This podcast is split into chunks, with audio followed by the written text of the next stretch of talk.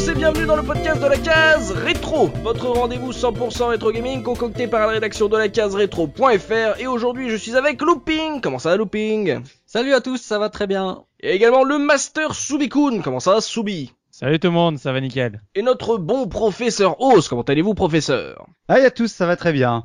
Et, et, et d'ailleurs, d'ailleurs les gars, ben en fait, je trouve qu'on n'est pas, on est en petit comité là, on n'est pas, on n'est Oui. pas très nombreux là pour parler euh, des jeux en question là. Donc euh, en fait, bah écoutez, je vous demande de, de fermer les yeux, de serrer les poings très fort et puis on va, on va, on va partir sur, sur une idée. En fait, il y a une tradition dans les vieux jeux de baston, c'est tout du moins pour les meilleurs, c'est d'avoir au moins un personnage caché. Vous savez, il y avait Akuma dans Street Fighter 2, Ryo Sakazaki dans Fatal Fury Special, le bon goût dans Mortal Kombat. Eh bien, cher auditeur, sache que ça fonctionne aussi pour les podcasts et donc pour la case rétro. Oui, oui, rien de tel qu'un invité de temps en temps pour venir donner un petit goût de haricot magique à nos émissions. Pardon, comment fait-on pour les débloquer ces chroniqueurs supplémentaires, me demandes-tu? Oh là, rassure-toi, ce n'est pas très compliqué, nul besoin d'enchaîner les émissions parfaites et sans erreur ou approximation. Ça serait émission impossible si on en croit les commentaires de certains de nos auditeurs les plus tatillons. Oui, j'ai la rancune tenace. Non, non, non, non, c'est très simple, il suffit en fait de faire une manip. Comment ça, une manip? Eh bien oui, cher auditeur, tu ne le sais peut-être pas, mais comme tes jeux préférés, les podcasts disposent aussi de cheat codes qui permettent des trucs fantastiques. Comment suis-je au courant? Eh bien pour deux raisons, cher auditeur. La première, tout d'abord parce que c'est moi qui écris cette chronique et j'en un peu ce que je veux. La deuxième, bah surtout parce que je reviens du futur. Ouais, ouais, comme Trunks dans Dragon Ball. Et dans le futur, le rétro gaming, c'est parler des jeux, mais aussi des anciens magazines, des anciens sites internet et des podcasts. Oui, comme Pixel Love aujourd'hui, où notre invité écrit depuis peu. Et aussi étrange que cela puisse paraître dans le futur, il y a des gens qui parlent de la case rétro, plus précisément dans un almanach consacré à l'année 2015 que j'ai ici avec moi et qui raconte en détail l'émission que tu es en train d'écouter. Et c'est donc dans cet almanach que j'ai trouvé le fameux cheat code qui permet de rajouter un chroniqueur à une émission que je m'apprête à réaliser de ce pas. Alors, voyons voir, voyons voir. Pour rajouter un chroniqueur à la superbe émission La Case Rétro dédiée à Dragon Ball. Ah, attends, adjectif superbe, ce n'est pas moi, c'est le- l'auteur de l'article qui l'a mis. hein. c'est très simple. En début d'émission, profitez d'un moment particulièrement ennuyeux pour rentrer la combinaison suivante au clavier ou à la manette. Un moment particulièrement ennuyeux. Ben, je pense que ma première chronique, c'est le moment idéal. hein. Et c'est quoi cette combinaison? Bas, gros point. Bon, je sais pas, j'ai pas entendu de bruit. Bon, on va aller voir si ça a débloqué quelqu'un. Donc, est-ce qu'on a un invité spécial? Quoi? TMDJC Quoi, c'est quoi cet invité?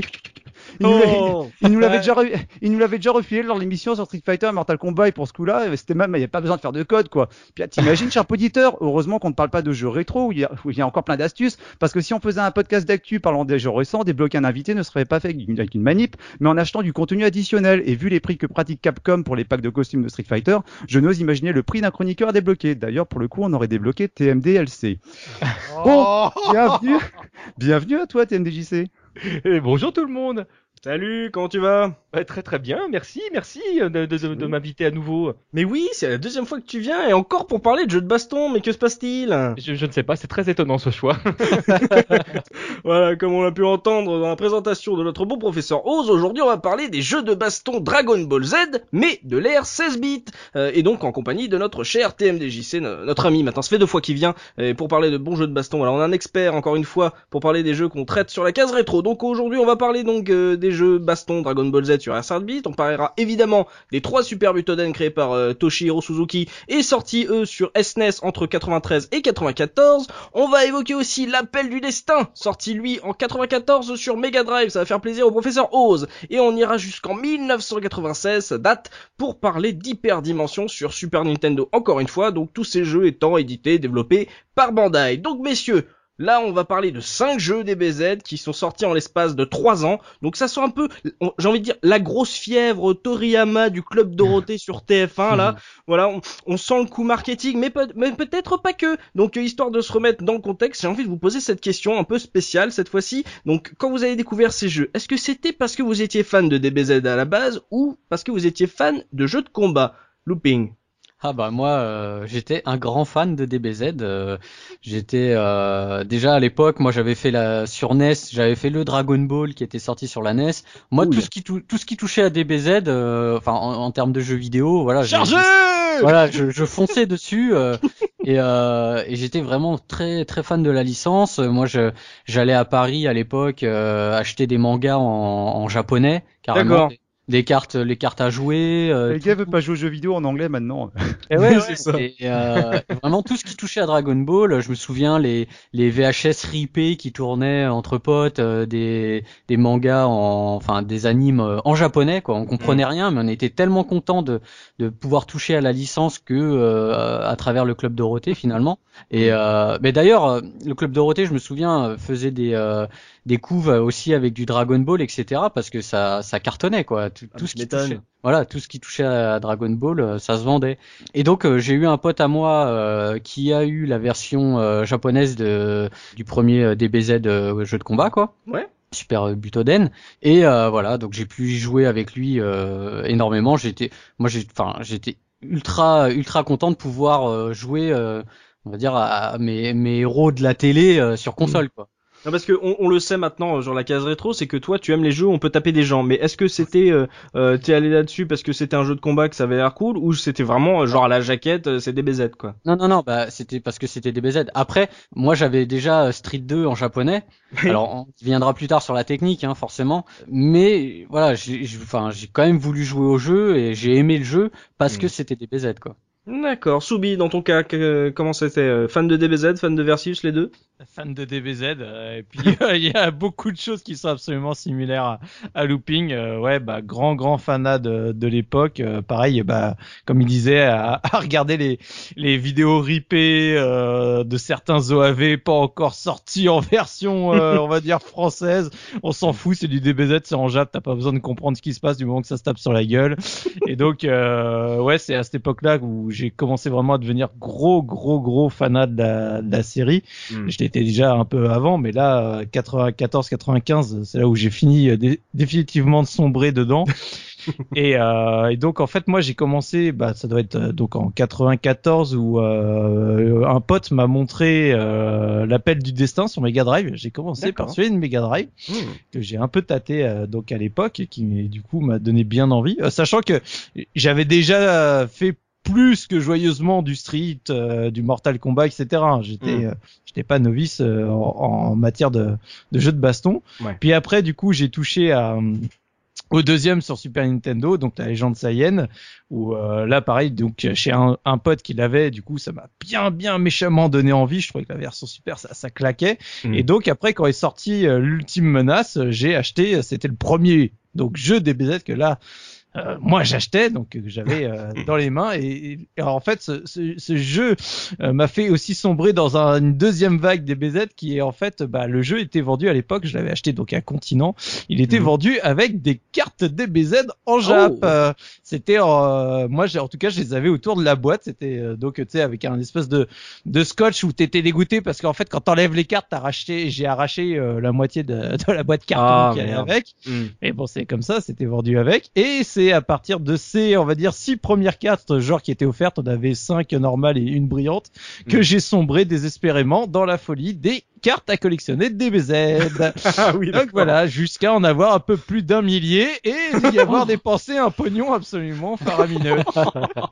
Oh le fan Oh Voilà. là là Le gros gros fan. Juste pour l'anecdote, euh, quand même, bah tiens, je vais, je vais faire mon Mikado ce soir. En fait, euh, il faut savoir qu'à l'époque, donc euh, la, la folie des cartes DBZ a duré, on va dire, un an et demi, deux ans quand j'étais au collège, Ouais. et euh, j'ai vraiment dépensé quasiment tout mon argent de poche dedans. J'achetais plus rien à côté, et euh, est arrivé le moment, euh, on va dire justement de la PS1, et j'ai plein de potes qui ont commencé à revendre justement toutes leurs cartes DBZ qui, qui collectionnaient comme moi pour pouvoir s'acheter une PS1, chose que je n'ai pas faite. J'ai acheté les cartes de mes potes pour continuer à compléter ma collection. Et je j'attendais la Nintendo 64 donc je m'étais pas acheté de PS1 et après comme j- j'ai déjà dit euh, quand on a fait les épisodes sur Resident Evil tout ça j'avais quand même un petit peu les boules finalement de pas avoir revendu mes cartes DBZ parce qu'il faut se l'avouer en 96 ou 97 je commençais à en avoir plus rien à foutre et donc euh, pour la petite euh, anecdote et la vengeance personnelle c'est que donc euh, sur Gameblog un jour j'ai ressorti euh, en fait quand j'ai j'ai fait mon déménagement et ben j'ai retrouvé tout un tas de vieux jouets que j'avais et j'avais fait des articles de blog où j'avais mis des photos de mes cartes DBZ. Mm. Et il faut savoir que suite à cette publication de photos, j'ai eu deux euh, messages perso de personnes qui se sont inscrites et qui m'ont dit euh, tu les vends ou Ah qu'est-ce ouais. que tu fais et tout?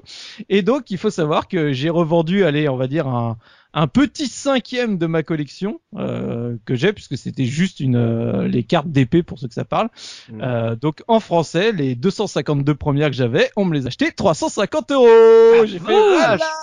Et bah au moins je me suis vengé de la PS1 que j'avais pas revendue à l'époque parce que je me suis fait 350 boules des années plus tard. C'est dingue, ça. Comme quoi, vous voyez, ça sert d'être fanatique un petit peu, hein, tu vois. Quand on dit, Eh, voilà, regarde, non, mais ça sert à rien de collectionner. Eh bah si, un jour ça, ça, ça, ça sert, voilà. Comme ça, Soubi s'est vengé. Donc, gros fan, Soubi, euh, de DBZ. Euh, Professeur Oz, toi, gros fan de DBZ, euh, jeu de baston, ou juste parce que euh, il y avait pas beaucoup de jeux de combat sur Mega Drive?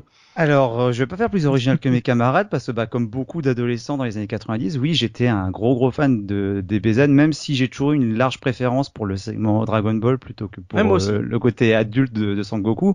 Il n'empêche que c'était vraiment le dessin animé à la mode, le dessin, mon dessin animé préféré dans le club Dorothée, celui pour lequel j'étais prêt à affronter même Sailor Moon avant et que j'aimais bien en cachette parce que fallait pas trop le dire dans la cour de récré quand même, mais bon, Sailor Moon c'est quand même pas mal.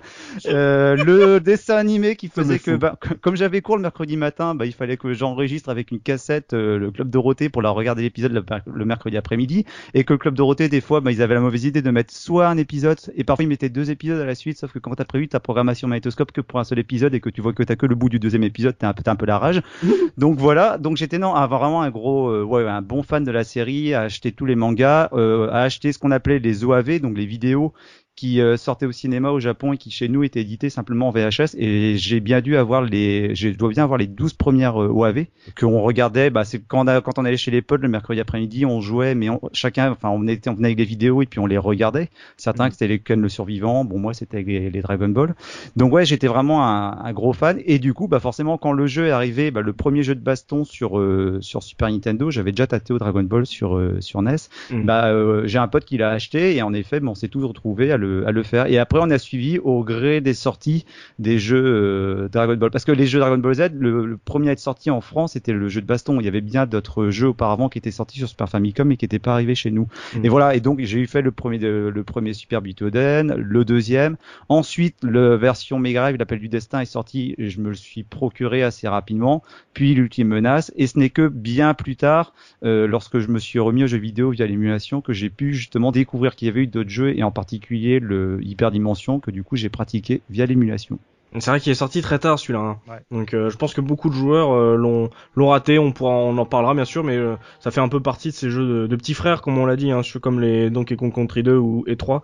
Euh, ce sont des jeux qui sont sortis très tard, mais et qui étaient quand même techniquement euh, super forts. Euh, TMDJC, là on, on parle euh, du le- comme on a pu le voir, les caseurs sont totalement fans de DBZ. On parle d'une série où euh, on a eu la chance de se faire spoiler euh, l'histoire par Ryan dans le générique euh, d'intro. Toi, euh, tu as découvert ces jeux parce que tu étais fan de DBZ comme le, comme Mekazeur ou euh, parce que, euh, comme on le sait, tu es un expert de jeux de combat et donc un grand amoureux de, de jeux de fight Alors, euh, je vais essayer de faire original parce que là, pour le coup, j'ai l'impression que vous avez raconté tous ma vie, ce qui est vachement compliqué. Euh, en, en- en très très gros, euh, euh, bon, oui, euh, j'étais un fan de Dragon Ball. Quand le premier est sorti, j'avais évidemment déjà Street Fighter 2 et c'est aussi parce que j'adorais le jeu de baston que que j'ai acquis ce jeu-là. Donc c'était un best-of et moi, bon, on en reparlera, mais je suis passé par une phase de déception quand, quand j'ai mis les doigts dessus au départ, mais c'était Dragon Ball, donc voilà, ça, on voilà, pardonne.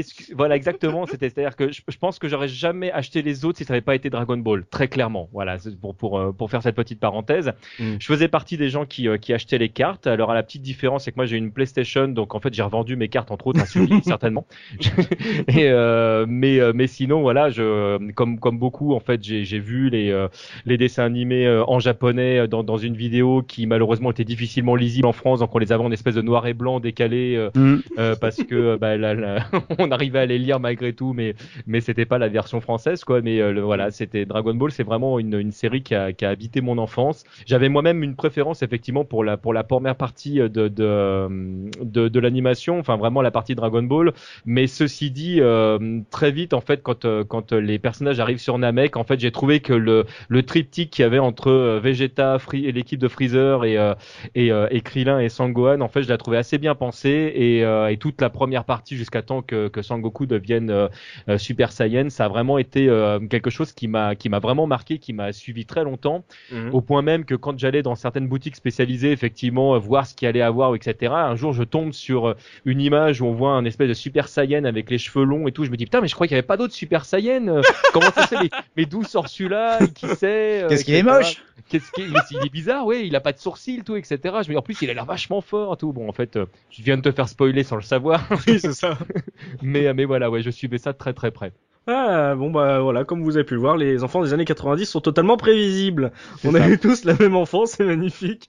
Donc euh, voilà, donc euh, des gros fans de DBZ, hein, bien sûr, si vous, vous étiez fan de, de DBZ aussi, que vous avez découvert ces jeux, n'hésitez pas à en parler justement euh, dans les commentaires de ce podcast. Donc nous, vous avez pu voir que euh, voilà, ils sont arrivés à ces jeux de baston déjà parce que c'était des gros fans de DBZ. Donc pour l'instant, on est sur du fan service et on va voir si c'était vraiment le cas, puisque on va passer, avant de passer au gros du débat, on va jeter un œil derrière une des boîtes du jeu avec le pitch, histoire de voir justement comment on nous a vendu le jeu à l'époque, et histoire d'être fair play, je vais commencer par le premier. Le premier Butoden, histoire de voir si forcément ils avaient prévu qu'on l'achète à la jaquette, et si on regarde derrière euh, cette jaquette de Dragon Ball Z, euh, premier Super Butoden, on a la légende des super combattants. Voici enfin le jeu d'action et de combat tant attendu L'écran dual system tout à fait inédit dont est doté ce jeu donne un réalisme spectaculaire aux combats terrestres et spatiaux et les fait se succéder à un rythme enflammé. C'est un, un véritable feu d'artifice sonore et visuel que nous convie ce jeu. Et vous avez remarqué, pas un mot sur l'univers. Ah ouais, mais là tu sens la grosse arnaque. De toute façon, c'est ce qu'on va après parler dans l'émission sur la traduction. Déjà, la, la légende des super combattants. Déjà, Oui. t'as, déjà t'as tout compris quoi. déjà, tu, dis les mecs, euh, Bandai là, ils ont fait une exploitation de licence, mais ils, ils connaissent même pas en fait le, le jeu qui qui vendent quoi. Mais c'est ça, mais c'est c'est ça qui est dingue. Je pense qu'en fait le jeu s'est vendu à la jaquette vraiment pure et pas Ça. à la quatrième de couve parce que tu te dis que sur un truc des BZ, ils vont même pas parler du jeu en lui-même, ils parleront de l'univers, ils vont donner des noms et tout. Les Ouais, même personnages, pas et là, c'est que dalle zéro. euh, tu vois, même pas Sangoku quoi, Voilà, tu vois. c'est ça. tu vois, mais ouais, Mais c'est- faut-il rappeler les balles du dragon sorties sur la NES oui, Si, si on va, si on va voir même dans les manuels, moi j'ai le manuel de, de la version meilleure sous les yeux, même pour les coups, ils connaissent pas, genre, il n'y a pas marqué boule de feu ou caméra, ils disent pour faire la balle de feu. Oh merde. Voilà. Bon. Alors, on a un sacré niveau. Donc moi, euh, moi j'ai été très surpris quand j'ai vu justement cette quatrième de coupe du premier euh, Super Butoden parce que pas un mot sur l'histoire. Ça pourrait être totalement une autre licence. T'as l'impression que li- limite c'était prévu pour être une autre licence tellement c'est pas précisé dans la quatrième de coupe. Donc vu qu'il parle pas de l'histoire, nous on va s'en charger. Donc on va passer tout de suite au gros du débat.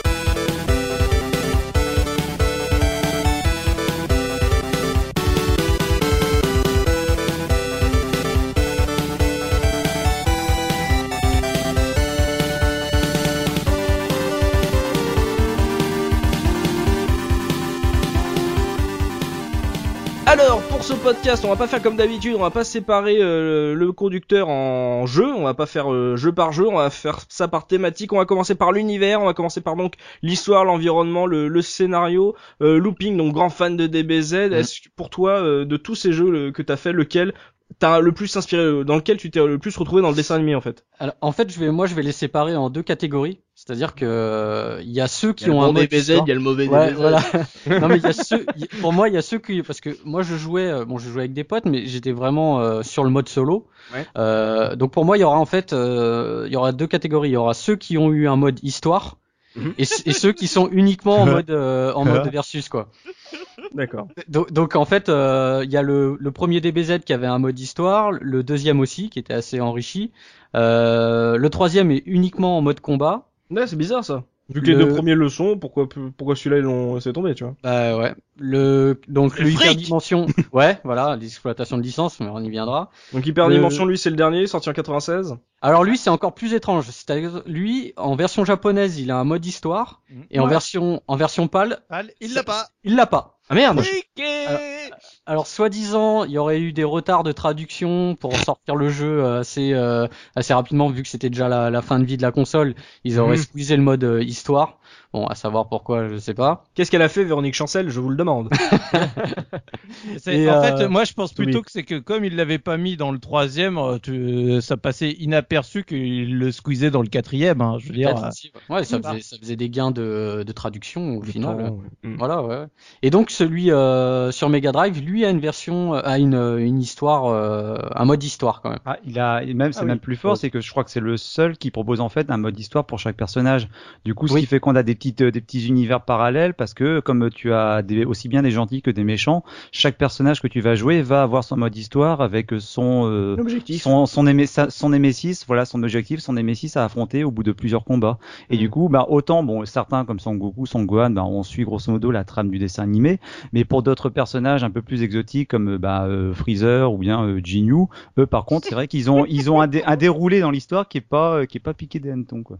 Mais en fait, là, ouais, pour résumer, donc en gros, l'histoire, ça va se rajouter. En, en gros, ça va te donner un Nemesis qui sera entre guillemets ton boss de fin, c'est ça? C'est ça. D'accord, ouais. Mais après, ça, en fait, ça fait un enchaînement dans le scénario, euh, comme euh, dans les modes classiques, euh, histoire de jeu de combat, quoi. Bah, ouais, sauf que la différence, c'est que Oui. sur les versions Super Nintendo, quand il y avait une histoire, bon, moi j'ai surtout pratiqué, bah, pour le mode, euh, ceux que je préfère, c'est surtout le premier au niveau de le mode histoire, c'est Mhm. que il, il suivait vraiment le déroulé du, euh, du dessin animé, avec même les personnages disponibles, c'est-à-dire que par exemple, si je prends le premier, le premier Super je crois que si, je me- rappelle bien, tu démarres contre, avec le combat contre Piccolo, Piccolo, donc ce qui ouais, est le combat qui vient clore en fait la saga Dragon Ball avant de passer à Dragon Ball Z. Et en fait, tu ne joues que Son Goku et au fur et à mesure que tu avances dans l'histoire, tu as les personnages qui sont débloqués par rapport au, euh, par rapport au scénario. Mhm. Donc, euh, on a une sorte, en fait, une sorte de, de, de déroulement scénaristique dans le jeu vidéo, dans le jeu qui se fait un peu en mode entonnoir, c'est-à-dire que tu démarres avec peu de personnages et puis ça, ça, ça s'amplifie au fur et à mesure que tu avances, quoi. Au moins dans la version Mega Drive, c'est peut-être un des rares avantages de cette, de cette euh, version, c'est que dès le début, tout. tu choisis le personnage que tu veux et tu auras donc euh, autant de combats dans les deux cas. Qu'est-ce qui t'a plu, toi, justement, euh, dans le, la proposition de l'histoire C'est que, en gros, euh, c'est les, jeux qui avaient justement un scénario ou euh, toi, t'as préféré En fait, les, les en deux de temps. baston En fait, en deux temps, la première fois que quand on l'a fait avec les potes, je me rappelle le, le pote avait reçu le jeu euh, on- très peu de temps avant, donc on l'a vraiment tous découvert ensemble. C'était le fait de voir que l'histoire suivait vraiment le ce qu'on connaissait, même qu'on- à tel point qu'on était un peu déçu de pas trouver des personnages qui étaient dans le dessin animé, comme par exemple Raditz. On passait directement, si je me rappelle bien, de, de Piccolo À à, Vegeta. à Vegeta. Mais euh, j'avais vraiment trouvé ça très malin parce que euh, pour euh, pour un jeu de baston, je m'attendais à du combat Dragon Ball, donc ça pour moi le par rapport à la saga, c'était le jeu de baston était vraiment le jeu emblématique pour adapter ça en jeu vidéo. Mm. Mais le fait d'avoir justement le ça qui suit le scénario avec les personnages qui apparaissent au fur et à mesure, j'ai trouvé ça très malin. Et deuxième effet qui se coule, j'avais trouvé ça Mhm. encore plus malin de voir qu'également ça débloquait des personnages ou des versions des personnages qui n'étaient pas accessibles au départ.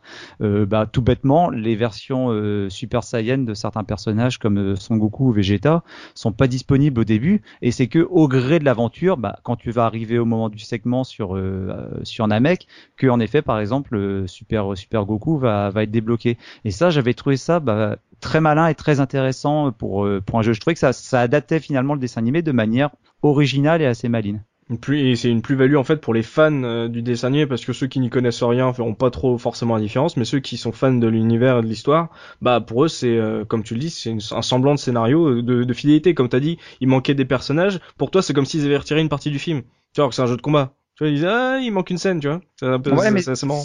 C'est le premier fait parce que quand tu quand Mm. tu lances le premier le premier jeu et que tu vois que par exemple t'as pas euh, Sangwan parce qu'à l'époque quand il est sorti, je crois qu'on devait être euh, dans le dessin animé au club Dorothée, ça devait être au moment où il y avait les les cyborgs, euh, le- la je première version de Cell. Et du coup Moi, moi il faut je savoir que ouais, moi j'avais fait la version japonaise et euh, en France il n'y avait pas encore les cyborgs. Donc euh, dans le premier DBZ sur SNES euh, bah, moi je savais pas que enfin je savais qui était ces personnages justement par rapport à ces mangas japonais et les, les OAV japonais mais euh, jeu vidéo est en avance. en japonais mais pas chez Ah oui, nous en japonais, oui. oui en, D'accord. ja- Mais pas en chez ja- nous, ouais. en japonais on était en avance sur la diffusion du club Dorothée Non, ce que je veux dire quand le jeu vidéo est sorti chez nous, euh, est-ce que euh, le jeu vidéo est en avance sur la diffusion ah française non non Non, non, non, le premier, non. D'accord. Ouais. Ok. Euh, et toi, Soubi, justement, le côté histoire, le fait qu'il y ait des épisodes qui soient scénarisés, c'est un truc qui t'a plu, toi, en tant que gros fan de la, la licence Ah, j'ai pas trop connu parce que comme je disais euh, pendant mon intro, donc j'ai surtout pratiqué l'appel du destin et la légende Saiyan chez mes potes. Donc Ouais. en général, on faisait pas le mode histoire. Je l'ai Oui, oui. un peu fait, mais très peu. Et après, ce que moi j'ai possédé, c'est l'ultime menace et hyperdimension. Ah, pas de bol en fait. voilà. Donc, le mode histoire, c'était dans ta tête. voilà, ben c'était ça. C'est donc T'as euh, manqué? bah un peu. J'étais un peu frustré quand même. Tu sais, c'est c'est. Je sentais qu'il qu'il qu'il y avait une carotte quelque part. Et je sentais qu'il y avait un truc qui que c'était pas fini quoi. Et en fait là où tu sais pour pour te venger de la frustration, c'est des années après quand il y a eu des euh, des trades de du hyper dimension. euh, dès que dès que je l'ai sorti du coup, euh, dès que je l'ai vu, je l'ai pris et j'ai fait euh, le mode histoire du coup euh, de l'hyper dimension parce que je l'avais pas eu Ouais. alors que j'avais acheté le jeu et tout et j'étais dégoûté quoi. Hyperdimension n'est jamais sorti en français. Si, mais mais pas avec le mais mode sans le mode histoire. Ah d'accord, oui, ok, d'accord. Ah oui, Donc donc il y a des fans qui ont traduit le mode histoire japonais. Exactement. Et donc je l'ai fait à ce moment-là et je- et j'ai pleuré en me disant oh c'est dommage j'aurais vraiment aimé l'avoir dès le départ. Ah bah tu m'étonnes. Ah mais c'est c'est ça que c'est quand même hallucinant ça. Le jeu il sort vraiment, il manque un énorme bout quoi. C'est enfin bon après voilà ça peut s'expliquer aussi que le jeu il est sorti vraiment très tard dans la vie de de la de la Super NES qui était déjà morte, euh, enfin qui était déjà bien vieille en 96 donc euh, euh, enfin mais quitte à sortir un jeu autant le sortir Ah, en entier. Vu le niveau des traductions euh, des épisodes précédents, je en pense que non plus c'était il y avait enfin on va on va pas on va pas se mentir hein, ils ils ont traduit ça à la à la truelle donc euh, je veux dire ça leur a pas pris énormément de temps non plus quoi. Je C'est pense clair. que l'équipe qui a qui a traduit en fait euh, de, DBZ en fait est à l'origine de Google Traduct au départ. Le- le- Il y, a un- il y a un truc comme ça. le- le- les, les premières traductions étaient c'est Après, de leur côté pour euh, aller euh, le mettre un peu d'eau dans leur vin à eux c'est en fait faut voir que aussi traduire des jeux de l'époque euh, Jap euh, Europe le problème c'est vient surtout du nombre de, de, de caractères que tout à fait. tu peux afficher à l'écran euh, c'est comme sur Twitter hein, un, un japonais qui tweet il te raconte un roman toi t'es Mm. là en train de raconter tes 140 caractères et à faire le plus de fautes d'orthographe possible pour que finalement ça rentre dans tes 100, euh, 140 caractères et Bah, ben virer les espaces, mettre des points d'interrogation au cul du mot. ça, voilà. et bah, et bah DBZ, c'était le Twitter de l'époque. C'est, tu te dis, je sais pas comment je vais le traduire, mais on va essayer de faire que ça, s- que la, l'ambiance générale soit à peu près dedans. Oh, je Donc ça donne des, ça donne des insultes, ça donne des trucs un peu complètement loufoques, mais c'est très fandard. Je trouve bien tolérant, Ouais, Soubi, parce que ouais, je veux bien croire qu'il y a des, des limitations techniques euh, qui, du fait de la traduction du japonais au français, posent poser problème. Mais encore est-il fallu que les équipes qui s'occupaient de la localisation aient connu le moins le, le- le dessin animé, parce que quand tu vois des trucs aussi en même gros temps, si que tu me sors un utile fallu, euh, Oui voilà. attends, eh oh. Je suis proche de tu peu de hein. qui, toi Non mais, non, il y a, il y a qu'à voir les noms des personnages dans certains jeux où tu te dis c'est pas possible, on, ils connaissent pas la bande, la bande dessinée. Moi franchement il y avait un truc qui me faisait marrer, c'est que tu prenais le dessin animé dans le club Dorothée, tu prenais le manga qui était édité chez Glénat et tu prenais les jeux qui sortaient chez euh, chez Bandai. Parfois les- ouais, t'avais trois noms différents quoi. Moi, il y a un truc qui m'a qui m'a tué dans la trad. euh, Je crois que c'est dans le premier pour les appeler les Super Saiyan, ils les appellent les Z. Oui, Tu vois oui, ils, oui. ils se- ouais, ils se prennent même pas Dans, la tête. deuxième, Quoi. dans le deuxième aussi. Hein. Ah ouais, oh, mais Il y a, attends, il y a, il y a Z, d'autres. Il y a d'autres Z qui les attendent. Euh, Oh de, quoi, de quoi il me parle Z comme la lettre? Oui, Ah oui. les D'accord, Z. Mais, mais d'où ça sort de Bah, Dragon Ball Z. Ah d'accord. Oh oui merde. Ah oh là là. Ah, mais il y a des trucs. mal. Il y a des. Ah y oui, a oui, des- c'est douloureux, oui.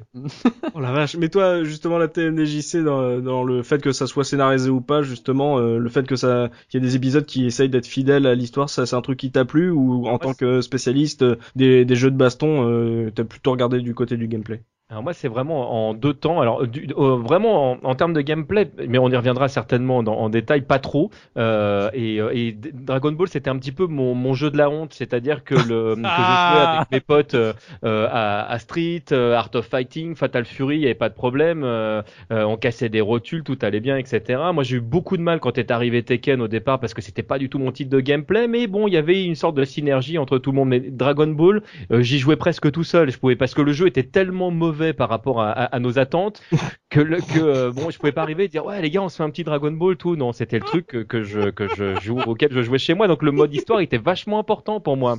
Et quand dans le troisième, il y avait il y avait pas eu de mode histoire et en plus moi à l'époque j'étais absolument certain que les Japonais avaient eu leur mode histoire et qui nous l'avaient squeezé pour des raisons x et y. Je je, trouvais- bref, je gueulais, je dis ouais c'est inadmissible comme d'habitude en français n'importe quoi. On a le dernier truc et en fait j'ai découvert que bien plus tard que eux non plus n'avaient pas eu le mode histoire, euh, en tout cas sur le troisième. Et, euh, et donc moi on sait, cette partie-là était super importante. Et un petit peu comme professeur Oz en fait moi c'est le premier qui m'a le, le plus touché parce que je trouvais qu'il était vraiment vraiment très proche euh, de- du manga et donc euh, de l'anime. Et, euh, et c'est vrai que c'est un jeu qui euh, enfin quand j'y jouais à chaque fois que je le lançais j'avais l'impression un petit peu de, de bah, d'être dans l'histoire. C'est un truc qui vraiment qui, qui me plaisait beaucoup et qui a sauvé le jeu pour moi sous plein d'aspects. Et à tel point, à tel point que nous, avec les potes, on s'était finalement le premier jeu, on y jouait plus en se passant la manette pour faire le mode histoire que en jouant en versus. On en parlera tout à l'heure, mais j'insiste vraiment. Ouais, pour bah, moi, ça la- se voit hein, quand on a révisé. Hein.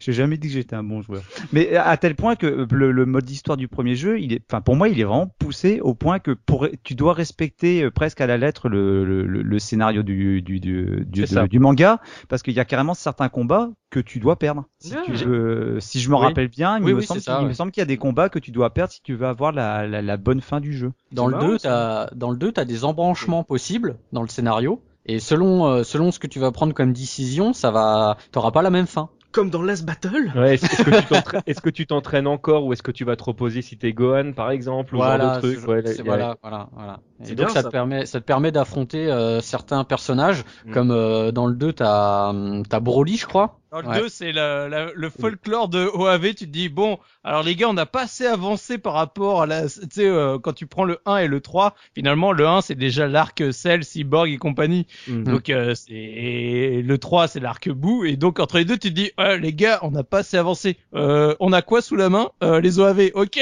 balance tout Tout dedans, c'est bon Non, mais du coup du coup c'est des persos que euh, tu t'es pas obligé d'affronter si tu prends pas euh, l'ordre euh, de de enfin si tu fais pas l'histoire dans un certain ordre. skipper des personnages, quoi. Ouais, voilà, ouais. Hmm. Bah, justement. bien cet aspect-là, justement. Je trouvais que c'était très intelligemment fait et c'est- c'est c'est dommage vraiment d'avoir perdu ça dans, dans le troisième parce que le jeu vraiment vraiment perd beaucoup. Et effectivement, en termes de traduction, on peut vraiment euh, regretter une traduction qui, est- qui, est- qui a vraiment été faite à l'arrache par effectivement, pour moi, hein, des gens qui ne connaissaient pas du tout euh, la série. Il y a vraiment des choses qui sont très maladroites. Alors je comprends que Z remplace euh, tout d'un coup Super Saiyan ou etc. parce qu'effectivement, tu fais l'économie de beaucoup de caractères. Ah, ils ont Mais- écrit et- super combattant derrière.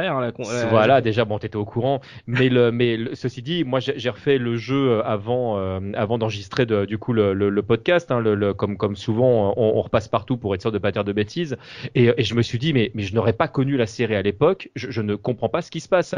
Dans le deuxième par exemple, il y a il y a Sangoku qui euh, qui attrape du coup Cell parce qu'il risque d'exploser, qui va sur la planète, on comprend absolument pas qu'il va chez Caillot, il parle Ouais. à Caillot, on ne voit pas Caillot à l'écran, donc on ne sait pas ce qui se passe. Il y a une malheureuse phrase française qui est, qui est faite à l'arrache qui euh, et puis dans un deuxième temps, tu vois Caillou apparaître et, euh, et qui, euh, qui est là avec son, son auréole au- au-dessus de la tête et qui commence à expliquer ce qui se passe. Mais en fait, c'est tellement décalé par rapport à ce que tu viens de vivre que si t'as pas lu le manga ou si t'as pas regardé les dessins animés, tu ne comprends strictement rien à ce qui se passe entre la maladresse de la mise en scène et la pauvreté de la traduction. T'es complètement largué. C'est pour les fans, alors. Ouais, complètement pour moi. Mais Mm. par contre, je trouve que la Oui. trad euh, aujourd'hui, ça, ça a un petit phénomène euh, Ken le survivant, tu vois, tu sais, du doublage. C'est-à-dire que à l'époque, bon bah, tu voyais que c'était, il y avait quelque chose qui clochait, mais à la rigueur, tu t'en foutais parce que t'étais dans ton jeu, t'étais dans le truc. Et aujourd'hui, quand tu le revois, tu fais, oh, oh, mais mon dieu, mais qu'est-ce que c'est énorme. Tu sais, c'est en fait, c'est, c'est tellement justement tiré vers le bas, c'est tellement médiocre que t'en rigoles aujourd'hui. de- architecte.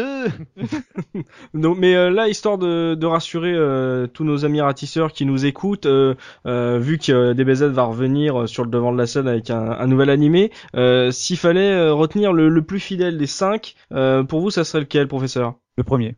Le premier, pour toi, euh, celui si t'aimes l'histoire que tu veux vraiment revivre entre guillemets le dessin animé, pour toi c'est le premier. le- le deuxième est intéressant pour le, parce qu'il garde le même système d'histoire, mais le problème c'est qu'il a des personnages qui sont, il a un casting qui est tellement chelou avec des personnages qui sont issus des OAV que, enfin, pour moi, j'y j'y avais pas accroché. En plus, on l'avait fait en japonais avec des potes, donc. euh, allez. Ah ouais, Non, ça pour- aide pas pour le mode histoire. Mais pour moi, ça reste vraiment le premier, parce que vraiment, euh, peut-être qu'il est peut-être pas aussi bon en termes de jeu, mais en termes de déroulement de l'histoire, il est vraiment bien foutu. Hmm, D'accord, le premier pour professeur Oz, Looping.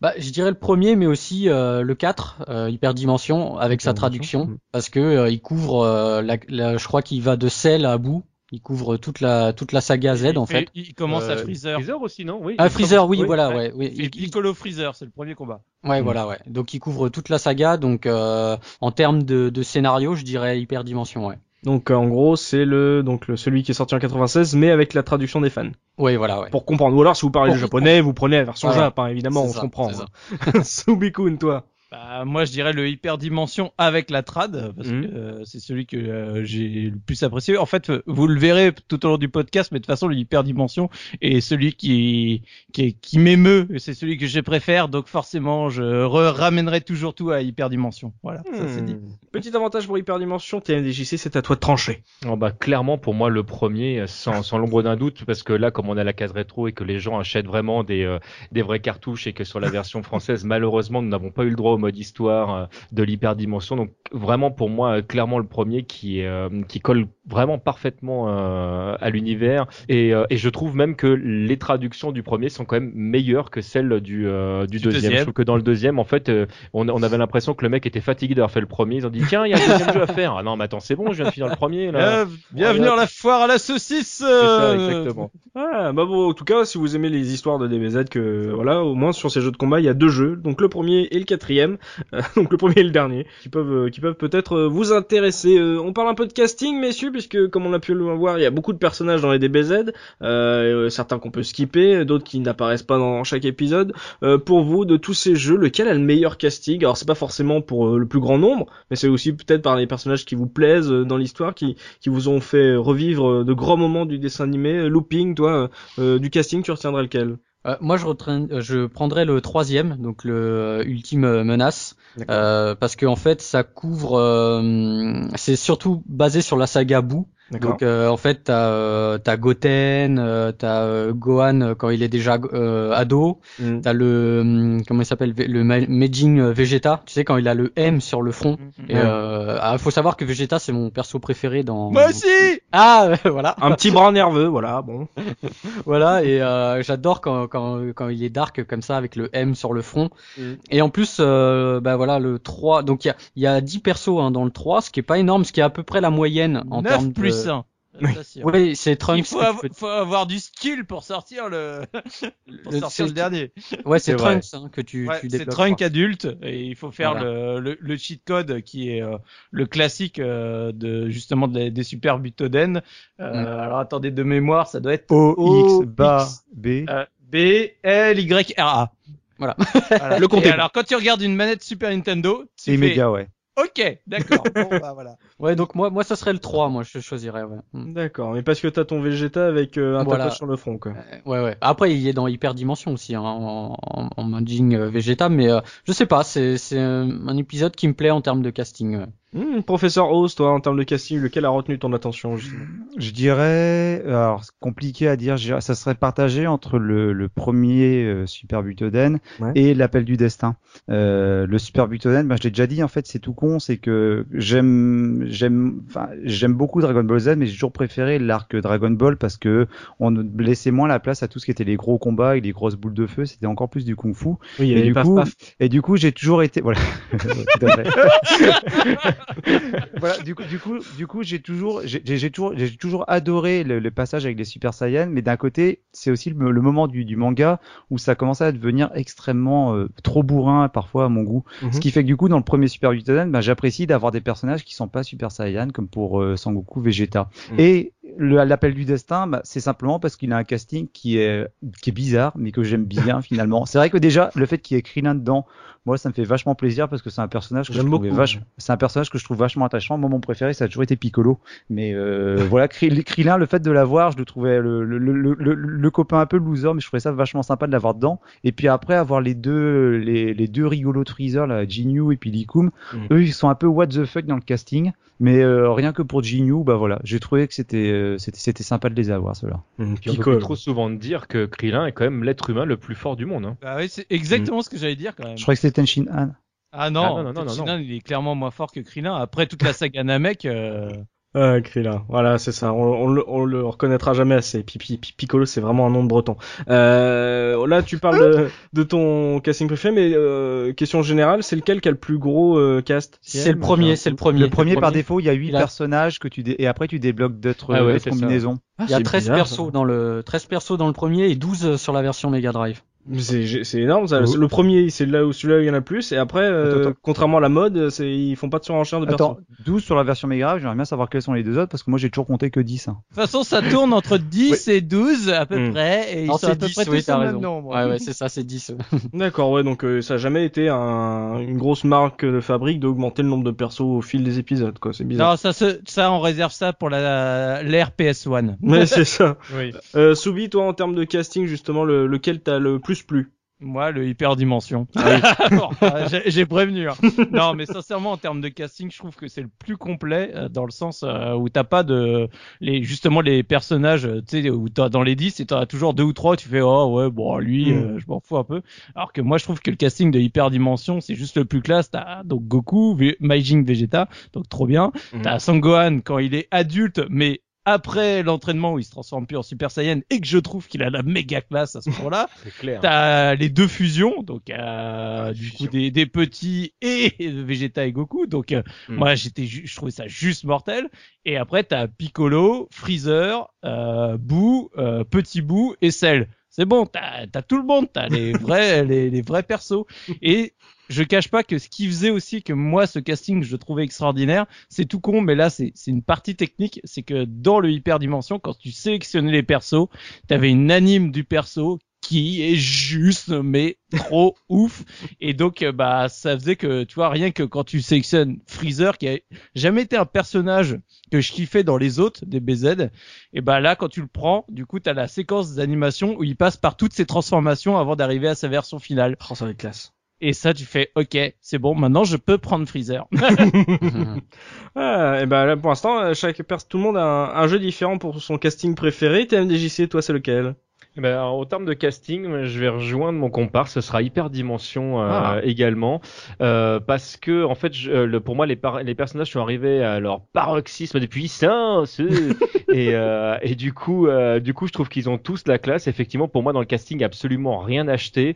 Mm. Euh, les, les, les personnages, ont, enfin voilà, ils, ils transpirent le charisme. Le, effectivement, à chaque fois que tu sélectionnes un personnage, t'as le droit à une petite animation qui fait que moi, mes trois personnages de l'univers vraiment euh, Dragon Ball préférés restent Sangoku, Vegeta et Freezer. Je trouve que c'est trois personnages qui, qui ont vraiment une, une classe, que, euh, voilà, qui surclassent les, euh, les autres persos. Et Freezer, effectivement, est un personnage que j'aimais beaucoup jouer, qui était souvent plus fort que les autres en plus. C'est le, le, le- c'est un personnage qui était souvent craqué. Euh, et, euh, et voilà, c'est vra- vraiment des quand, quand, tu- quand tu joues avec dans Hyperdimension, euh, il y a, voilà, il se passe quelque chose entre toi et, et le personnage. C'est vraiment quelque chose que j'appréciais grandement. Hmm, et ben vous, savez quoi? Et ben ils m'ont convaincu avec leur hyperdimension. Moi ça me voilà, ça, en termes de casting là, j'ai envie de j'ai envie de le découvrir celui-là d'un coup. Avec les animations et tout là, je pense que il y a un, bon point. En même temps, il est sorti euh, vachement tard celui-là. Il, a eu il a eu cet avantage. Euh, avant qu'on se mette à parler de gameplay messieurs justement pour savoir lequel était le meilleur jeu de base, euh, on va faire un petit tour sur les environnements puisque justement ça va être les maps euh, de nos bastons mais c'est aussi en rapport avec l'histoire le, lequel euh, voilà, lequel est le plus sympa en termes d'environnement, celui qui a environnements les plus variés, les plus fidèles. Euh, looping, toi justement de, de ces environnements, des différentes maps, euh, lequel a retenu ton attention de tous ces jeux?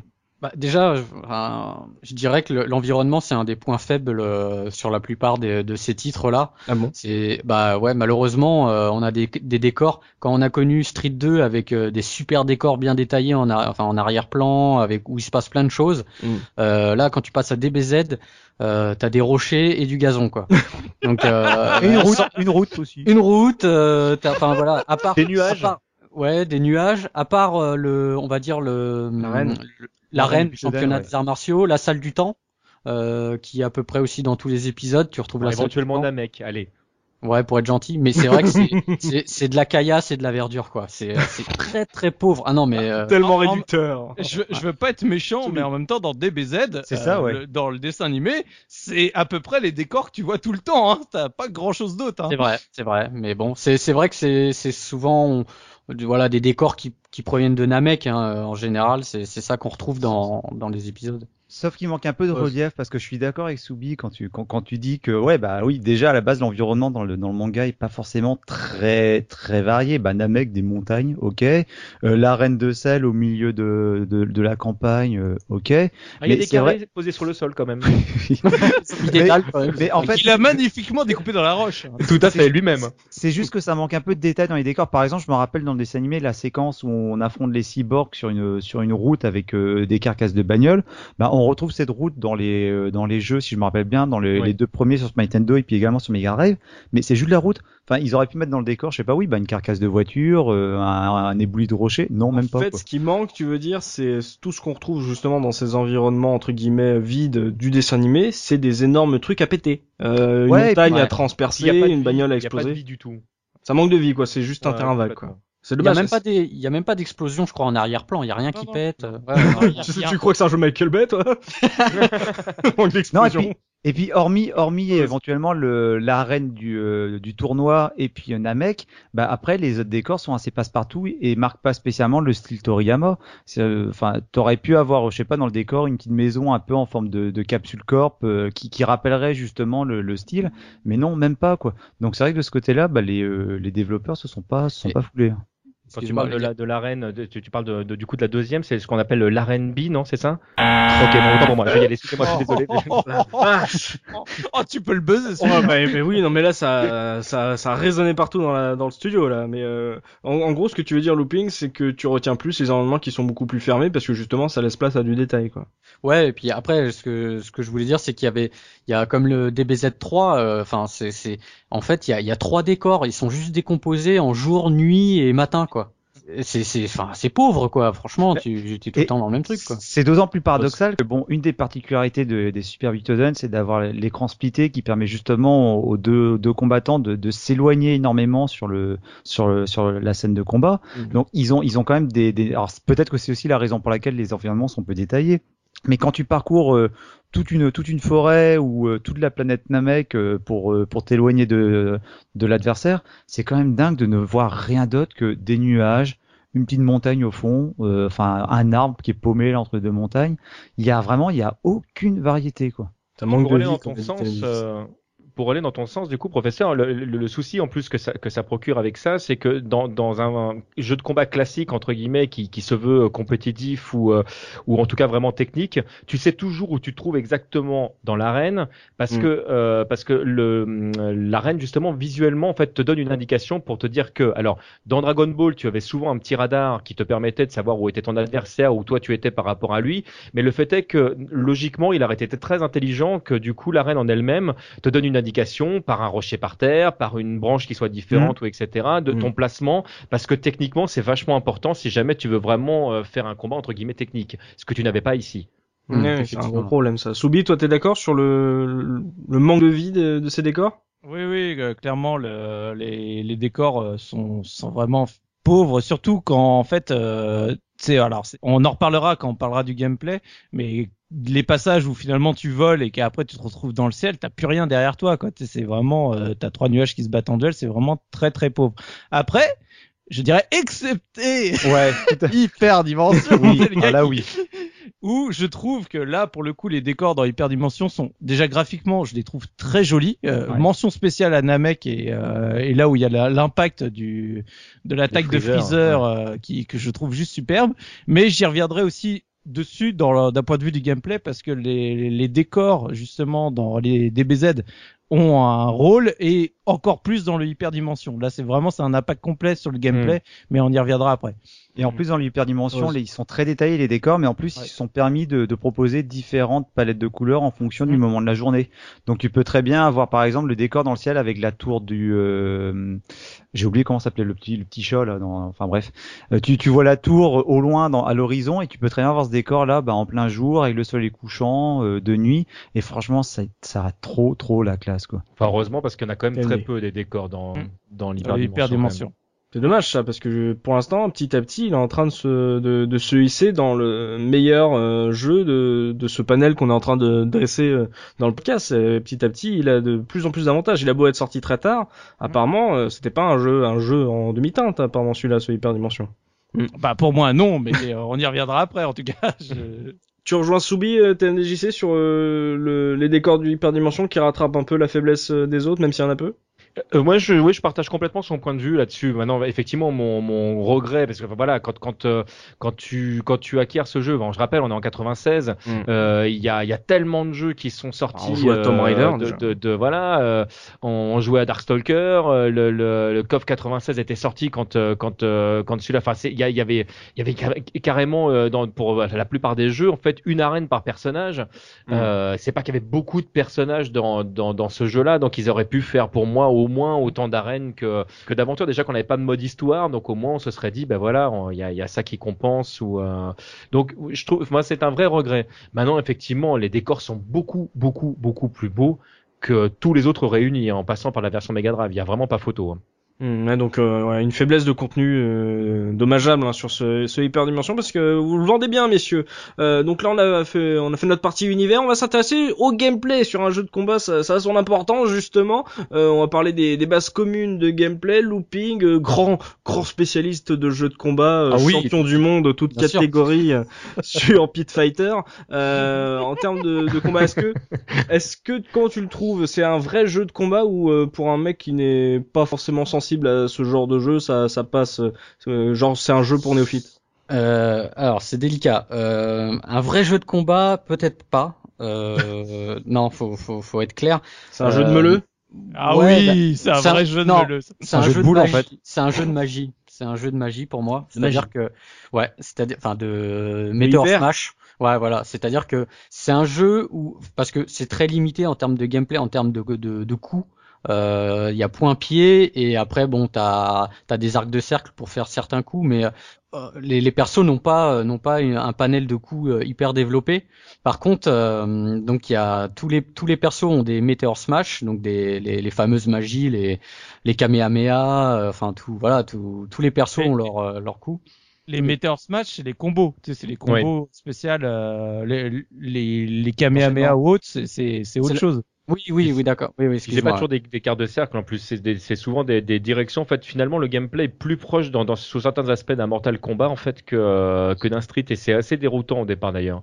D'accord. Donc euh, ouais, c'est euh, plus sur du Mortal Kombat. Et euh, ça t'a gêné looping là-dessus justement que ça soit un peu euh, rigide, on va dire, ou toi qui as justement euh, dépensé énormément d'argent pour ton Street Fighter, le fait que euh, ça se rapproche plus de Mortal Kombat et que ça Bah, soit pas exactement le- les mêmes sensibilités? En fait, en fait, le problème dans, dans ce jeu-là, c'est que t'en arrives euh, rapidement en fait à faire monter parce que t'as une barre d'énergie, et une barre de ki, et, euh, et je trouve que t'es amené rapidement à faire euh, monter ta barre de ki pour euh, pour pouvoir tirer euh, ta magie. Hmm. Et euh, souvent, ça ça finit par affrontement de magie, magie contre magie quoi. Ah bah c'est oui. souvent comme ça quoi. Comme Ah dans le oui, dessin hein. animé. Hein. Bah ouais. Mais bon, du ce qui est coup, le euh, plus drôle. ouais, mais bien sûr, mais ça enlève quand même le côté euh, fight quoi, tu vois.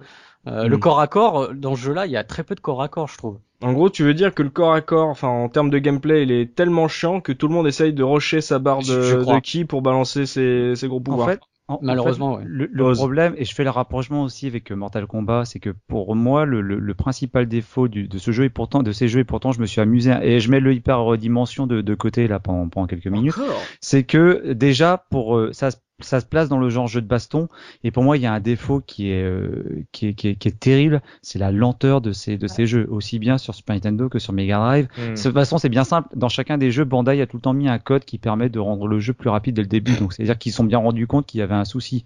Mais, euh, Mais déjà, le code, jeu est... un code, s'il te plaît. Ça pouvait pas être dans les options. Bah Voilà. ouais, je comprends pas ça. Un mode turbo, euh, euh, En même temps, t'avais le mode turbo dans, dans Street Fighter aussi. Hein. Oui, mais Euh, tu pouvais régler la vitesse dans les dans, dans les options. Là, ce qui est ce qui est pas le cas. Là, c'est vraiment et encore quand tu le quand tu fais le Non, code, non, c'est un petit ce peu que- plus rapide. Ce mais que je veux dire, c'est, je crois, dans Super, euh, enfin, dans Street Fighter 2 Turbo, t'avais, euh, tu réglais de 1 à 4, mais je crois que t'avais un code qui te permettait d'augmenter jusqu'à 10 Mais- ou un truc dans le genre. quoi. Pour la Super NES, ouais. Au moins, t'avais, au moins, t'avais les quatre vitesses euh, qui, qui, qui permettaient de paramétrer un peu. Là, déjà, le jeu est assez lent. Alors, je serais pas tout à fait d'accord avec toi, Looping. Il y a quand même pas mal de, de coups spéciaux et je mets de côté les boules de feu pour chaque personnage. Il y a au moins peut-être euh, 3, 3, 4, 5 en fonction des personnages qui sont assez Des sympas à faire au corps à ça. corps. Mais le problème, c'est que pour moi, c'est le syndrome Fatal Fury, euh, pas Fatal Fury, le syndrome Mortal Kombat. Dans Mortal Kombat, tu fais tout, en fait, finalement, pour tu t'en fous du combat parce que tu vas attendre à la fin pour faire ta fatalité. Ouais. Et en fait, ça. et ici dans Dragon Ball Z, bah, c'est exactement ça, c'est que dès le début, bah, les deux les deux ennemis s'éloignent, ils ça. chargent, ils chargent leur énergie. Alors, dans, dans, dans le premier, tu peux pas la charger. Hein. Dans le premier, ça se charge avec le temps. T'as pas de bouton qui te permet de, de la charger. Ce qui est super chiant.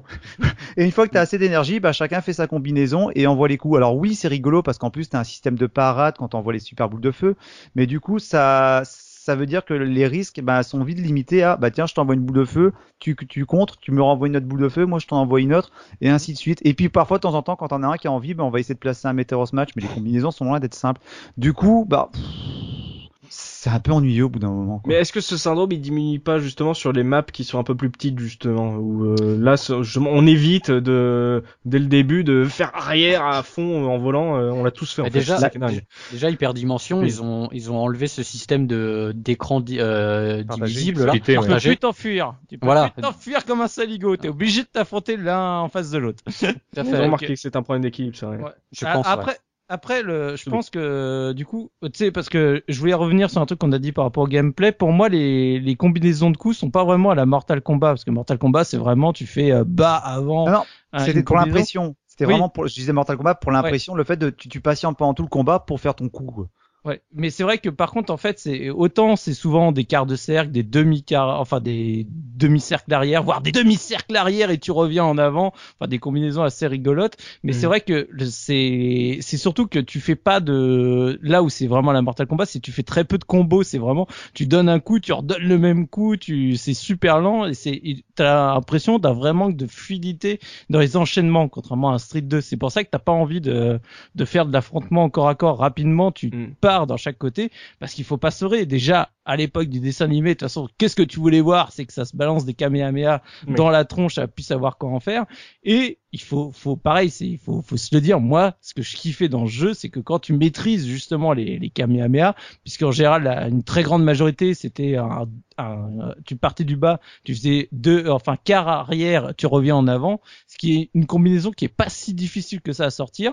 Donc chacun se met de son côté, tu balances et le but c'était de, de lancer le contre. hein. C'était vraiment, tu avais le timing où il fallait que l'autre fasse la même combinaison dans Oui. ce timing-là très précis et l'animation. Donc surtout, bah du coup dans le 2 et le troisième euh, sur SNES, quand t'as les deux boules qui se rencontrent avec le truc où toi tu dois marteler à la track and field, Mm. mais c'est c'est c'est tout con, mais c'est tellement de gameplay là, juste pour ça, je serais encore capable d'y jouer des, des mois et des mois juste pour le plaisir d'affronter quelqu'un qui qui sait bien contrer et juste bah voilà t'as les animations t'as les deux boules qui se rentrent dans la dans la face t'as t'as tous les crocs qui brillent de partout t'es en train de matraquer ta manette comme un malade et moi je trouve ça jubilatoire quoi Ouais, comme l'a dit Soubi, c'est toujours un grand moment quand les deux boules se tombent dans la face. Euh, mais mais c'est bien, c'est vrai que le coup du contre était une belle feature, parce que vu que c'était des jeux de versus, euh, voilà, ça, ça c'était nerveux, ça apportait justement la nervosité, comme tu le dis, d'un track and field.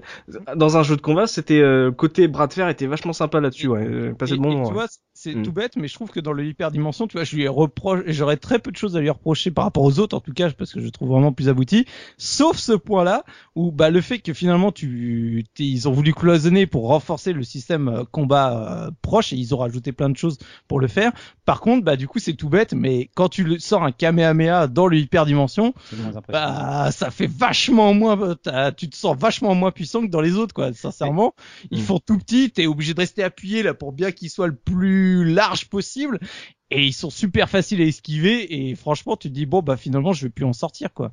Et tu vois ce qui est frustrant parce que tu disais que bon, ce qu'on attendait dans les jeux Dragon Ball, c'était de voir justement les, les grosses les confrontations et les grosses boules de feu. Oui et non, parce que d'un côté, je trouve que ce, ce pan des trois des jeux, des, des, des trois, des, enfin des trois Super Butoden et puis de l'appel du destin est bien foutu parce que finalement, tu as un système de boules de feu qui est très impressionnant quand tu réussis à les décocher. Et comme tu l'as dit, ça c'est facile. Et le système de contre qui est impressionnant. Pour moi, je trouve presque le système de contre est plus impressionnant que les boules de feu. Parce que euh, quand tu réussis à contrer, soit on envoie une autre boule de feu ou bien simplement en parant, en donnant une petite gifle dans la boule de feu. Je trouve ça tellement classieux et je trouve ça frustrant qu'ils aient pas mis au- le même soin pour les combats euh, au corps à corps parce que finalement moi ce que j'aimais bien aussi dans, dans, dans les Dragon Ball c'était d'avoir ces enchaînements de, de prises de kung-fu euh, Mm. au corps à corps qu'on retrouve très peu ou alors on les retrouve dans les Meteoros match mais là au nouveau les Meteoros match c'est des combinaisons de coups que tu dois rentrer et tu n'es plus maître après tu assistes simplement à un enchaînement de coups que va faire ton, ton personnage et j'ai regretté vraiment qu'ils aient pas qu'ils pas introduit le système de combo que tu pouvais avoir dans d'autres jeux comme dans comme dans les Street Fighter quoi. Hmm. Justement, TMDJC, le fait que il ait pas appris des autres jeux de combat sortis avant, c'est un truc qui t'a gêné, toi, en grand amoureux de SF Alors c'est c'est euh, une, une vraie question euh, en termes de, de, de gameplay. En fait, je, je- peux pas dire que les Dragon Ball soient des bons jeux. Il y a pour moi il, il manque vraiment trop de choses en fait et je, je pourrais faire une liste euh, énorme en fait de choses qui manquent à ces jeux-là en fait pour en faire des, des bons jeux. Et comme je l'exprimais tout à l'heure, moi c'est surtout l'univers qui m'a poussé euh, à jouer euh, à ces jeux-là. Et je pense que en fait il y a trois temps en fait quand tu joues. Alors, je vais surtout parler des premiers parce que effectivement on va mettre l'hyperdimension de côté pour l'instant. Ce qui se passe c'est que tu découvres le jeu, tu sais pas vraiment jouer avec, tu fais un petit peu n'importe quoi. Le mec qui est en face de toi sait pas bien jouer non plus. Vous faites un petit peu n'importe quoi. Finalement il y a très peu de de, de kamehameha, de genkidama, tout ça, etc. C'est beaucoup. On essaie de comprendre ce qui se passe et Mm. le gameplay du jeu est pas très sympa avec toi. C'est-à-dire que contrairement effectivement euh, à, un Fatal Fury ou un Street où euh, ou quand tu fais correctement la manip, le, le- tu sens que ça passe tout de suite. Je trouve que le, ce qu'on appelle le, buffer, donc en fait, ce que va garder en fait en mémoire euh, le- la, console au niveau de tes inputs, la, la manière dont tu vas gérer ton truc, des fois te demande vraiment quelque chose de très rigoureux, ce qui fait que si tu fais pas exactement ce qu'elle te demande, eh ben la manip elle sort pas ou c'est autre chose qui va sortir. Et donc ça Mm. demande vraiment aux joueurs un véritable investissement qui du coup euh, est, est un peu euh, est un peu biaisé parce que le résultat que tu as de cet investissement est, est, est pas est pas folichon quoi. Le jeu il est pas terrible, faut se l'avouer. Donc c'est vrai qu'il y, y a ce côté-là. Ensuite il y a effectivement la phase où tout le monde sait faire les manips et effectivement ça devient un combat de, de boules de feu où là chacun de, son- de côté de son écran en fait on charge la barre etc. Et puis tu as une troisième phase où les gens ont vraiment euh, euh, compris le gameplay et je comparerais en fait les premiers Dragon Ball à un jeu de rythme. C'est-à-dire que si jamais tu fais le- le- les bonnes combinaisons dans le bon temps, en fait, tu peux très bien commencer euh, à taper sur le personnage et ne quasiment jamais le laisser retomber. Et, c'est vrai qu'il y a un petit côté jouissif à ça où tu te dis, euh, en fait, euh, quand tu comprends le système, le jeu il est il est pas complètement nul. Il y a quelque chose derrière. Mais pour en arriver là, il faut passer par tellement d'épreuves. Peut-être que Sangoku a déjà subi lui-même. Hein. A- il n'est pas devenu fort comme ça du jour au lendemain. Il a fallu qu'il s'entraîne, etc. C'est peut-être ce que le jeu te propose finalement à la fin mais il en est même mort. Le, le, mais, euh, mais du coup, c'est vrai qu'il y a un côté très frustrant euh, à ce gameplay. Et alors, par contre, contrairement euh, aux autres caseurs, moi, moi c'est vrai que le, le combat de boule de feu, c'est quelque chose que je trouvais non seulement inutile, mais ça cassait pour moi vraiment en fait le, le rythme du jeu. Et c'est vrai que ce que j'aime dans, dans, dans le jeu de combat, euh, moi, c'est c'est le moment en fait d'intelligence contre intelligence, en, en disant tiens, t'as pensé que j'allais faire ça, bah finalement j'ai fait ça et c'est pour ça que je t'ai battu. Mais pas j'ai démonté ma manette, euh, j'en suis à ma quatrième de la journée en fait pour euh, parce que je t'ai montré que mon doigt était plus rapide que le tien. Ça c'est- moins mon mon kiff à moi. Et je, et je comprends le côté euh, jouissif de euh, parce que ça ressemble un petit peu à ce qui se passe dans le manga finalement. À un moment donné, t'as deux boules de feu euh, qui, qui s'affrontent. Le- Je me souviens du, du combat Sangoku contre Vegeta, contre t'as le Kamehameha contre le, le Garlic où euh, là là on fait waouh euh, Sangoku il a finalement réussi à, à éjecter Vegeta, mais à lire ou à regarder je trouve ça très intéressant. Mais comme le professeur Oz, moi ce qui me plaisait plus c'est quand il y avait les, les enchaînements de coups. Ce qui m'intéressait par exemple dans, dans le combat Sangoku Piccolo, c'est euh, quand euh, justement ils sont euh, tous les deux complètement vides de leur énergie, qui ils ont plus que leurs poings et leurs pieds pour euh, pour s'exprimer.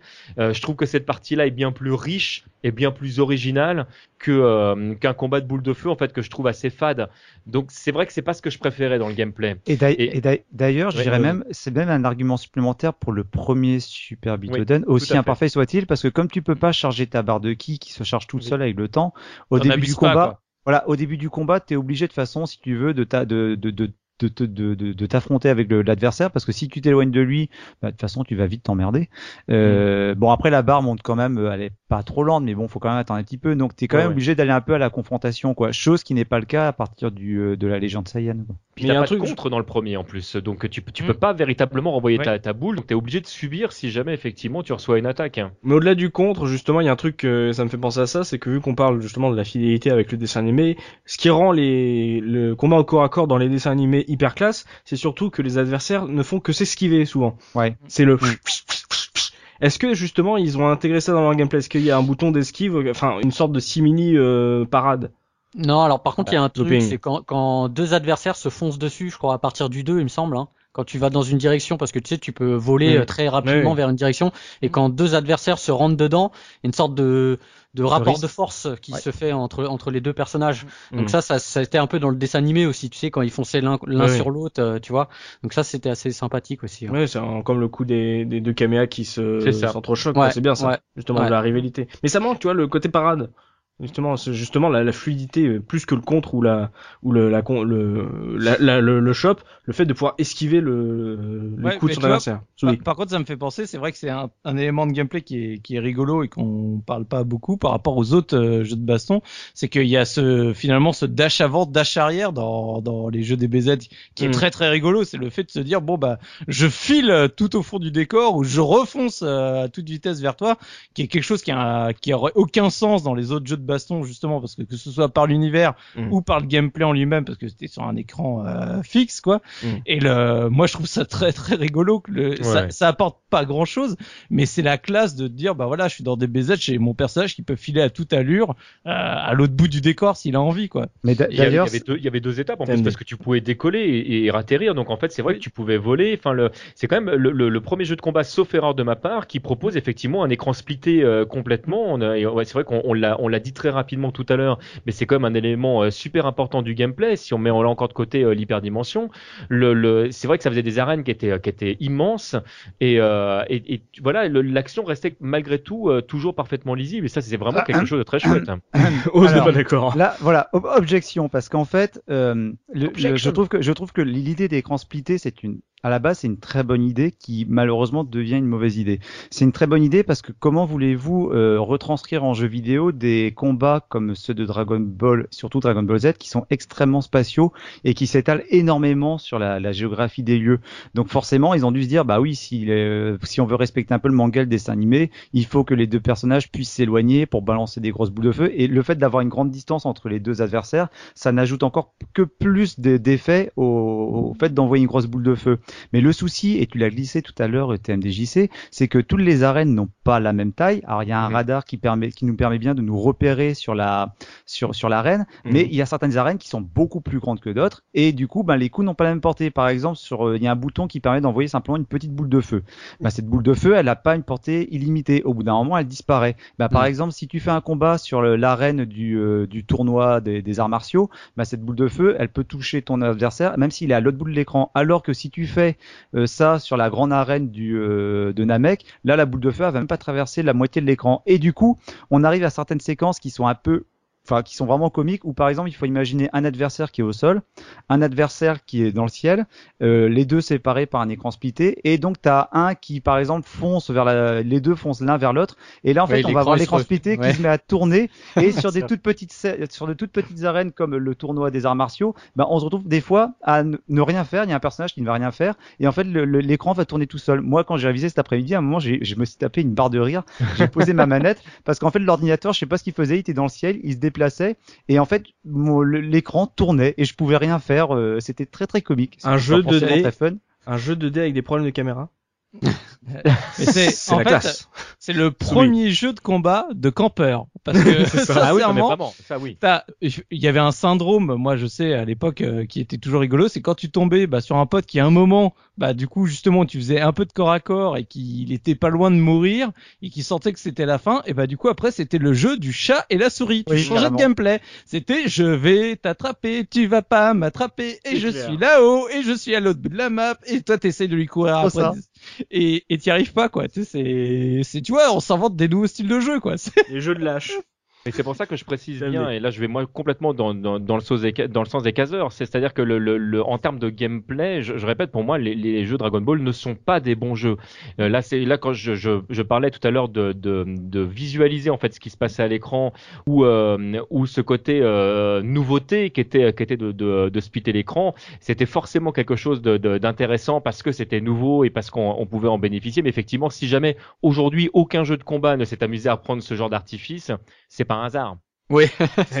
non c'est clair. Et même, et même, et Faut même pas se d'ailleurs, si on prend le hyperdimension, je trouve qu'ils ont trouvé un bon compromis parce que finalement, on se retrouve à avoir des, des combats qui sont plus proches de ce qu'on a d'habitude dans les jeux à la, la Street Fighter ou à la Fatal Fury. Mais du coup, ils ont intégré la, la- la dimension euh, spatiale avec des coups qui permettent simplement de bah, carrément de, de changer d'arène pendant pendant un combat. Et là, pour le coup, je trouve que c'est une super idée de mise en scène parce Mhm. que du coup, les, bah, les les les adversaires se suivent dans une autre arène, le combat continue, mais euh, je trouve je trouve ça vraiment extrêmement euh, extrêmement dynamique là. Mm, C'est le En problème fait- en fait, hein, de, en gros, de d'avoir voulu euh, rester fidèle en fait à l'action qui se passe dans le dessin animé, à essayer d'intégrer ça dans son gameplay avec euh, des erreurs, avec des trucs qui sont peut-être classes à regarder, mais au final euh, qui voilà, qui matchent pas, ça manque de, de choses et ça peut être un peu brouillon. C'est ça qui est dommage. ouais. Oui. Juste, juste ouais, pour, euh, je voulais revenir donc sur le hyperdimension parce que donc on l'a laissé de côté là dans la discussion, juste pour rappeler quand même les les quelques différences vraiment importantes en termes de gameplay pour que euh, Mmh, Très puisse- importante même. Ouais, très très importante pour mieux comprendre sa, sa différence par rapport aux autres. En fait, donc euh, comme euh, disait Oz, déjà le premier point, c'est qu'en fait quand tu choisis un décor, c'est un multi-décor, c'est-à-dire que c'est en plusieurs écrans. Donc déjà tu peux plus filer et faire un écran splitté, c'est tout le monde est sur euh, sur le même écran. Mais par Tu le contre, tu sais parce que à la présentation, on, te, on, on te dit euh, que, enfin, com- combien d'étapes peut avoir euh, telle ou Voilà. telle arène. T'as, t'as, Mm. t'as la arène la plus grande qui est celle en général que tout le monde prenait, qui a trois niveaux en bas, deux en haut et encore un plus en haut puisque t'atteins le palais de donc de, euh, Du tout de puissant. Dieu, du tout puissant. Et, euh, et donc ça c'est super sympa. C'est d'autant plus sympa parce que donc il faut faire une manip spéciale à ce moment-là pour euh, pouvoir éjecter soit en haut, soit sur les côtés le- l'adversaire. Oui. Et je trouvais, par exemple, rien que le fait d'éjecter l'adversaire sur les Ouais. côtés, ça avait une animation extraordinaire parce que bah du coup tu passes dans un mode comme si l'autre il était éjecté à pleine vitesse avec Mm. un décor qui file derrière en gris et noir avec des euh, un peu des, des effets euh, lumineux, c'est super classe. Donc ça c'est le premier élément qui change vraiment. Ça a euh, été repris dans Dead or Alive, ça, justement de pouvoir emmener le personnage, l'éjecter Ouais. dans une autre partie du niveau, quoi. Ouais ouais voilà c'est et euh, t'as Et dans le Street deuxi- Fighter 5 euh, qui sort bientôt. Oui, merci. Le, dans le deuxième élément qui est, qui est tout bête mais qui, est- qui est super important, c'est que dans celui-là, tu peux faire une esquive à l'arrière de l'écran, qui n'avait pas dans tous les autres, c'est-à-dire que Bonjour, bah, justement, Fury. oui, non mais je parle dans les jeux DBZ. Et donc euh, c'est vrai que ça rajoutait des animations qui étaient très rigolotes parce que du coup, tu avais d'un coup le personnage qui filait à l'arrière de l'écran pour revenir avec une attaque. Mm. Donc ça, c'était des choses qui, qui étaient assez intéressantes. Et t'as un système de parade que t'avais pas euh, avant, c'est-à-dire que quand t'as le, le personne qui te fait un coup, tu peux, euh, si tu fais le, le contre au bon moment, t'as l'écran d'un coup qui, t'as une légère, euh, un léger ralentissement de l'action, t'as l'écran qui se noircit et hop, tu lui en mets une derrière pour lui dire que c'est qui le patron, quoi. Et c'est tout ce genre de petits changements qui sont ajoutés, qui, qui changent quand même énormément le, le- gameplay du hyperdimension, même si la base est très très proche. Tu retrouves donc les Kamehameha, mais sauf que tu te les fais euh, de part et d'autre de l'écran sans aller à l'autre bout. Tu Mm. retrouves les météores smash, tu retrouves les différentes attaques, mais tous ces petits ajouts dynamisent, même si le jeu reste très mou par rapport à un autre jeu de baston, mais ça dynamise fortement l'action par rapport aux autres DBZ, quoi. Ouais, j'ai trouvé un truc sympa dans cet épisode, c'est de, ils ont mélangé le, le ki et l'énergie euh, Ah sur oui. la, la même barre. Ouais, et, et je trouve oublié ça, ça. Ouais, je trouve ça sympa parce que finalement, euh, c'est vrai que dans le dessin animé, quand euh, quand Sangoku va faire un Kamea, euh, il est il est fatigué après, tu vois. Ouais, ils ont plus d'énergie. Voilà, il puise dans son énergie. Et là, c'est ce qu'ils ont retranscrit dans dans cet épisode et j'ai trouvé ça plutôt sympa, ouais.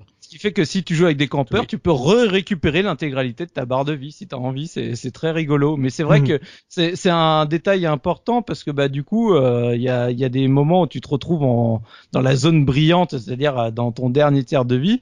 Et bah du coup, rien que de, par exemple, quand t'es encore barre jaune, tu fais un Kamehameha, ça t'enlève un tout petit peu de barre de vie, tu te retrouves dans cette zone brillante. Tu vois, c'est, c'est tout un tas de trucs qui, qui sont assez rigolos parce que le fait de faire des Kamehameha te font perdre un peu de vie. Mm. C'est mais c'est bien ça, c'est justement c'est que ça évite euh, un, un peu comme dans les Street of Rage de de d'abuser. Enfin, ils ont oublié ça dans Street of Rage, mais c'est c'est une autre histoire. Euh, t'en abuses pas du tout, en plus des, des, des boules, parce Ouais. qu'effectivement, comme, comme on l'exprimait juste avant, le, le fait de pouvoir changer de, de partie du décor et de revenir fait que, en fait, si tu fais ta boule à un mauvais moment, de toute façon, elle te sert strictement à rien et en plus, Mm. tu prends des dégâts derrière. Donc, c'est vrai qu'en termes de gameplay, euh, ils ont vraiment mis l'accent sur le combat en lui-même. Et d'ailleurs, le- je trouve que les enchaînements des personnages sont beaucoup plus logique, il y a moins de coups qu'il faut faire à des distances vraiment très particulières, c'est beaucoup de, de, de combats au corps à corps, et euh, effectivement il y a une meilleure vision, mais c'est vrai que la toute première fois que tu rentres dans le jeu, je rappelle qu'on est en 96 et que tu vois que quand tu fais une boule de feu, elle met presque euh, une seconde et demie ou deux à, à atteindre l'autre bout de l'écran, tu fais waouh mais comment c'est super lent. C'est- mais Bah, et en plus, tu l'as chargé à fond. Et t'es- ouais. Le truc, toi, tu voulais le balancer le gros Kamehameha. Donc, déjà, toi, de base, t'es resté chargé à un bon moment. L'autre, c'est limite, s'il attend pas, euh, bon, C'est ça. quoi? Ah, bah, j'esquive, allez, hop. Et là, je viens d'avoir un flash. C'est pareil. Le dernier élément qui change, c'est que quand tu as, t'as deux types de décors. Tu as les décors au sol et les décors aériens. Et dans les décors aériens, le gameplay change légèrement parce que, bah, du coup, tu flottes dans, dans le décor. Et ça donne, là, par le coup, des combats assez chelous. Parce Ouais. que bah, c'est les moments où tu te loupes complètement. Toi, tu fais une attaque spéciale et tu passes en dessous de l'autre. Et donc, tu sais, c'est chacun se glisse les uns par-dessus les autres. Ah, je t'ai, loupé. Oh, tiens, je fais une attaque en l'air, mais je, je, je, je, je vole par là-bas. Je, je suis désolé, je voulais pas faire ça.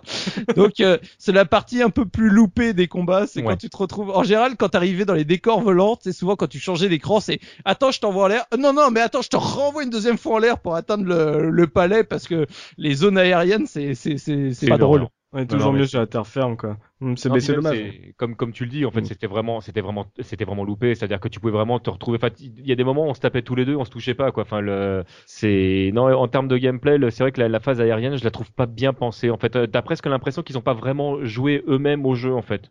Hmm. Oui, ils ont pas testé ou alors ils se sont dit que c'était cool que ça soit euh, genre mais oui, non mais c'est approximatif parce qu'il flotte c'est normal c'est logique. qu'on a joué mais non mais c'est un jeu de combat on aimerait bien que ça que ça soit technique quoi. Euh, en- il y a eu des différences en termes de mode de jeu looping euh, de tous ces jeux il y a certains euh, on a vu qu'il y avait certains qui avaient pas de mode histoire d'autres euh, qui l'avaient mais est-ce que ça s'arrêtait qu'à ça? Est-ce qu'il y avait des trucs supplémentaires des petites subtilités en d'un jeu à l'autre? Bah, il y a après euh, au-delà du mode histoire, t'avais euh, t'avais le classique mode championnat, euh, donc le championnat des arts martiaux, hein, le grand classique de DBZ. Mm. Alors malheureusement, je crois qu'il est pas sur la version Mega Drive, si je dis pas de bêtises, euh, Oz, tu pourras peut-être. Hmm, non, il y a je- pas un mode tournoi, tu dis, où tu vas à Ouais, un huitième, mode tournoi. quart, demi-finale? Non, il y a pas. Ouais, ouais, voilà, ouais. Mais par contre, sur tous les DBZ euh, SNES, il y a un mode tournoi. Donc euh, là, c'était l'occasion euh, de pouvoir euh, tester les persos. Alors, c'est un mode qui te permettait de jouer avec tes potes aussi, forcément. Certes. Euh, voilà, parce que tu pouvais jouer euh, jusqu'à 8, je crois, si je dis pas de bêtises. Ouais, c'est ça, ouais. Ouais, c'est ça. Donc ça, c'était plutôt sympa euh, à jouer avec les amis. Après, en solo, réellement, le mode tournoi, je, je sais pas si les autres ont, ont- y ont trouvé un intérêt, mais Bah, non. euh, non, non. non. Surtout voilà. si tu te fais éliminer, t'as l'air trop con quoi. Bon bah je regarde le PC euh, faire la finale, magnifique. Je suis trop heureux de voir ce magnifique combat d'IA. C'est là que, que tu vois que dans Super. Street 2, ils avaient tout compris parce que le, le, le mode tournoi de, de Super Street 2, t'avais les loose brackets. Donc en fait, même si t'avais perdu tes premiers matchs, tu pouvais continuer à jouer contre les autres perdants. C'est vrai que ça c'était très agréable. Ouais, tandis que là, ça des game over et puis c'est Bah, fini. t'es nul, t'es nul, quoi. C'est voilà, c'est ça le truc. Hein. C'est ça la leçon de ce DBZ. T'es Et mauvais, puis bah on dans. Dans l'hyperdimension, le choix des personnages dans le mode tournoi, il est super pas logique et super chiant. Il faut que tu choisisses un bouton qui, euh, qui va être euh, ou pas le, est-ce que c'est un joueur ou est-ce que ce sera le euh, l'IA. Si oui, en fait, tu démarres automatiquement sur Sangoku. Il faut que tu changes euh, en descendant ou en montant pour avoir d'autres personnages. Et t'as un dernier bouton qui te fait un truc un petit peu aléatoire. Il aurait été plus intelligent de pouvoir directement en fait avoir le tableau avec tous les personnages et pouvoir dire ok, bah je veux celui-là ou je veux celui-là quoi. Ouais, Mm. ouais, ça a l'air sympa la, présentation de Super Dimension là. Mais Bah, donc euh, tournoi c'est le seul euh, mode supplémentaire. Il y a jamais Non, aucun. non, euh, non, non, il y a le, euh, il y a le mode euh, combat, donc tout simplement. Alors là, ce qui était intéressant dans le mode combat, donc qu'on retrouvait dans, dans tous les épisodes. Donc là, euh, même la Mega Drive, enfin tout, tout, ils avaient tout ça. C'est que là, tu pouvais euh, donc déjà faire du 1 contre 2, enfin, euh, enfin 1 contre 1, je veux dire. Mm. Mais tu pouvais régler dans le mode combat, tu pouvais régler, euh, par exemple, si tu étais plus fort que ton pote, ou tu sais, tu peux régler la, hum, comment dire, la, Est-ce la- que tu vas démarrer Est-ce que tu la, la quantité de vie avec laquelle tu Voilà, vas le- démarrer Est-ce que tu Ah, démarres avec un maximum de puissance ou pas? La- tu pouvais choisir le terrain, tu pouvais choisir la musique. Donc euh, c'était assez complet pour pouvoir faire du, du 1 contre 1 quoi. Ouais, comme tous les jeux de baston quoi. Oui, oui, c'était classique quoi, mais bon, euh, ouais. tu nous vends ça c'est pas moi qui l'ai dit. hein. Ose. T'as même le mode spectateur où tu regardes l'ordinateur s'amuser à ta place. ouais. Sérieux? Ouais. J'ai fait euh, IA contre IA. Mais quand je te dis que le championnat continue en IA contre IA, c'est il continue en IA contre IA. Tu le regardes. Tu fais waouh, quel magnifique euh, combat. Je, Non, mais en Sauf dans 94, l'hyperdimension euh, où tu pouvais zapper du coup, euh, enfin, t'étais pas obligé de te taper le- les matchs que tu jouais pas, ce qui Hmm. était assez intelligent. Oui, oui, Enfin, en général, moi, je resetais comme ça. J'avais même pas besoin d'un mode, tu vois. Oui, parce qu'autant regarder euh, Club Dorothée après. Mais il y a un truc qu'on n'a pas précisé du coup, euh, c'est que euh, sur la version euh, Super NES, quels que soient les, les jeux, tous les boutons étaient euh, étaient utilisés.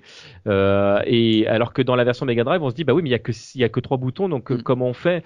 Et ils avaient eu l'intelligence du coup de, de, de remplacer du coup le- les, les gâchettes par un dash. Ce qui faisait que quand on faisait deux fois avant, deux fois arrière, les, les Oui. personnages se- déplaçaient rapidement. Ça, Mais il manquait ouais. malgré tout un bouton euh, du coup euh, parce que ça, ça faisait euh, 3 contre 4 ce qui fait que dans la version Mega Drive euh, tu pouvais pas envoyer de, de boules de feu comme ça c'était pas gratuit il y avait quand même à chaque fois une manipulation à faire pour euh, pour qu'il se passe quelque chose et je trouvais cet aspect là assez intelligent en fait parce que du coup ils avaient retourné la, la, la- la difficulté qu'avait la console d'avoir un, un bouton de moins par une, une bah oui mais tu vois il y a un petit côté technique pour faire ton truc j'aimais bien cet aspect là moi Bah oui, les joueurs Mega Drive sont toujours plus skillés que les joueurs SNES, voilà, c'est tout les gars.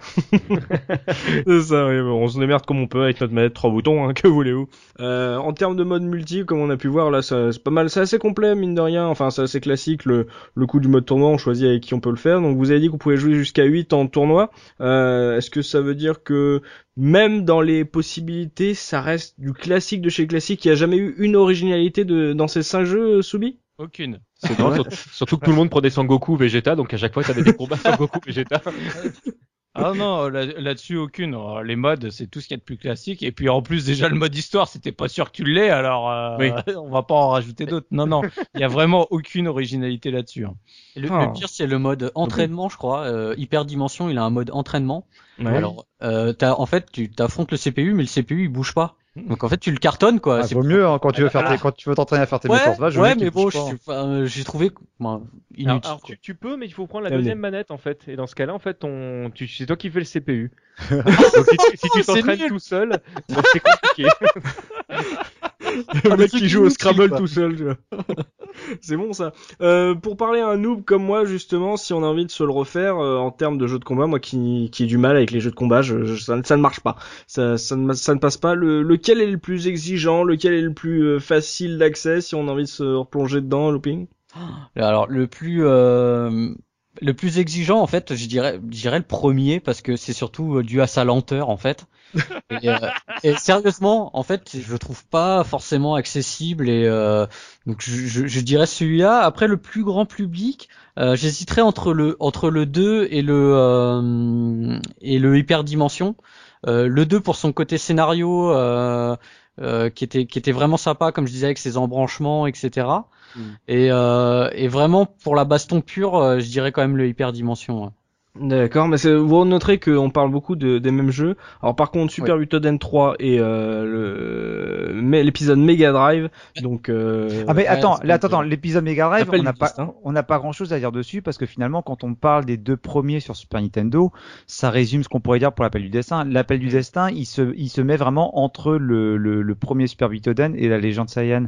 Donc, c'est le euh, 1.5, quoi. c'est voilà, c'est un 1.5. c'est- Graphiquement, il est, euh, il, il- il fait penser au, au Super Butoden et bizarrement, enfin, ils ont essayé de faire des jeux colorés sur Mega Drive, ce qui n'était pas vraiment les- le point fort de la machine, et ils ont réussi à faire une, des graphismes qui étaient pas très fins, mais l'appel du destin, il reste, euh, il reste tout à fait honnête. Il est vraiment dans la moyenne du, euh, des deux premiers sur Super Nintendo. hein. Je suis D'accord. son avantage en fait, c'est que c'était le seul sur la, la machine de ce style-là, quoi. Voilà. Entre profiter quatre de- de l'autre côté, quoi. Donc Mm. euh, forcément. euh, Mm. Et donc toi, Ose, euh, le plus exigeant, le plus grand public, tu choisirais quoi? Qu'est-ce que Euh, tu conseilles à nos auditeurs? Bah, pour des gens qui aiment bien les, les jeux de, de baston, je pense que le, le hyperdimension est assez immédiat parce que finalement on retrouve des combinaisons de coups qui sont assez euh, assez assez classiques dans ce genre de jeu. Non pas qu'on les retrouve pas dans les autres dans les autres versions des, des Super Butoden, Mm. mais je trouve que ça fonctionne bien. D'autant plus qu'il n'y a pas autour tous les artifices comme l'écran splitté, euh, les grosses boules de feu. les- Enfin, il y a voilà, on retrouve vraiment. On peut, je pense qu'on peut s'amuser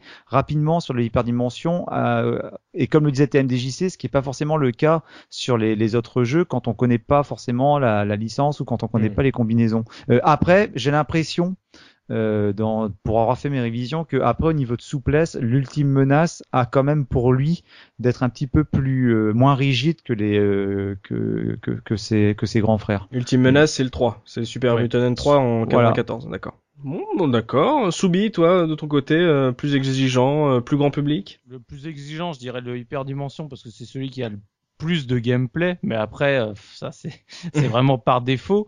Après le plus grand public, euh, je vais me ranger du côté de celui qui a marqué les gens, c'est le deuxième. En fait, aujourd'hui quand on parle des BZSNES, tout le monde te parle de la Géante Saiyan. Mm. Donc c'est que ça a dû être le plus grand public hein, si s'il a a marqué à, à ce point-là les gens. Euh, voilà, c'est, je pense que c'est celui qui a, euh, que ce soit par les personnages, par son mode histoire rigolo, mais euh, mais présent, etc. Je pense que ça reste celui qui est euh, qui a le plus marqué, donc le plus grand public. Hmm, c'est vrai, ça. C'est vrai qu'on il revient souvent celui-là. euh, visiblement, c'est celui qui a, il a dû vendre le plus, peut-être, on verra. Euh, TMDJC, euh, expert jeu de baston, justement. euh, quels sont tes conseils pour nos auditeurs là-dessus? Alors pour moi, dans les deux cas de figure, ce sera l'hyperdimension parce que euh, alors euh, pour moi l'hyperdimension est ultra lent aussi. hein. Je- je- D'ailleurs, si jamais on doit comparer les deux, je suis pas certain que le premier soit plus lent que le, le- que l'hyperdimension pour moi. hein. Mais euh, mais pour moi les deux hyperdimension parce que le jeu effectivement est ultra accessible, c'est-à-dire que n'importe qui peut mettre les doigts dessus euh, et comprendre rapidement ce qui se passe. Et le fait est que comme je trouve le buffer est mieux fait, en fait euh, les personnages font toujours les mêmes choses quand tu fais le mouvement correctement. Il n'y a pas justement ce côté un petit peu aléatoire que, que quand tu sais pas bien jouer, tu vas trouver, euh, je trouve, dans les autres. Et il y a une courbe de progression que je trouve plus intéressante que, que dans les autres parce qu'elle est plus rapide.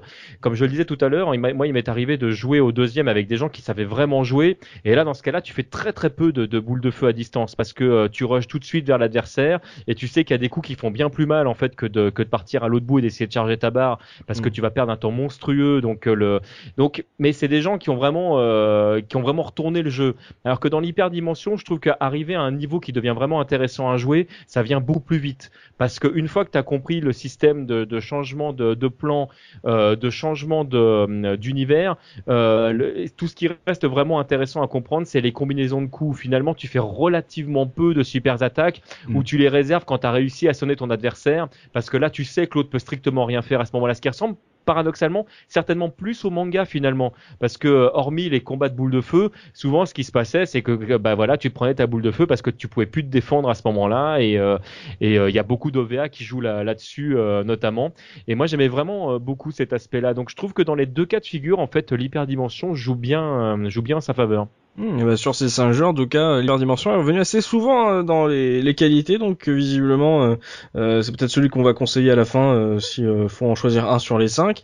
Euh, on va parler un peu de technique là, justement, sur les graphismes. euh, voilà, lequel est le plus proche de, du trait Toriyama, lequel est le plus plus chatoyant, le plus détaillé, lequel est le plus terne Mega Drive.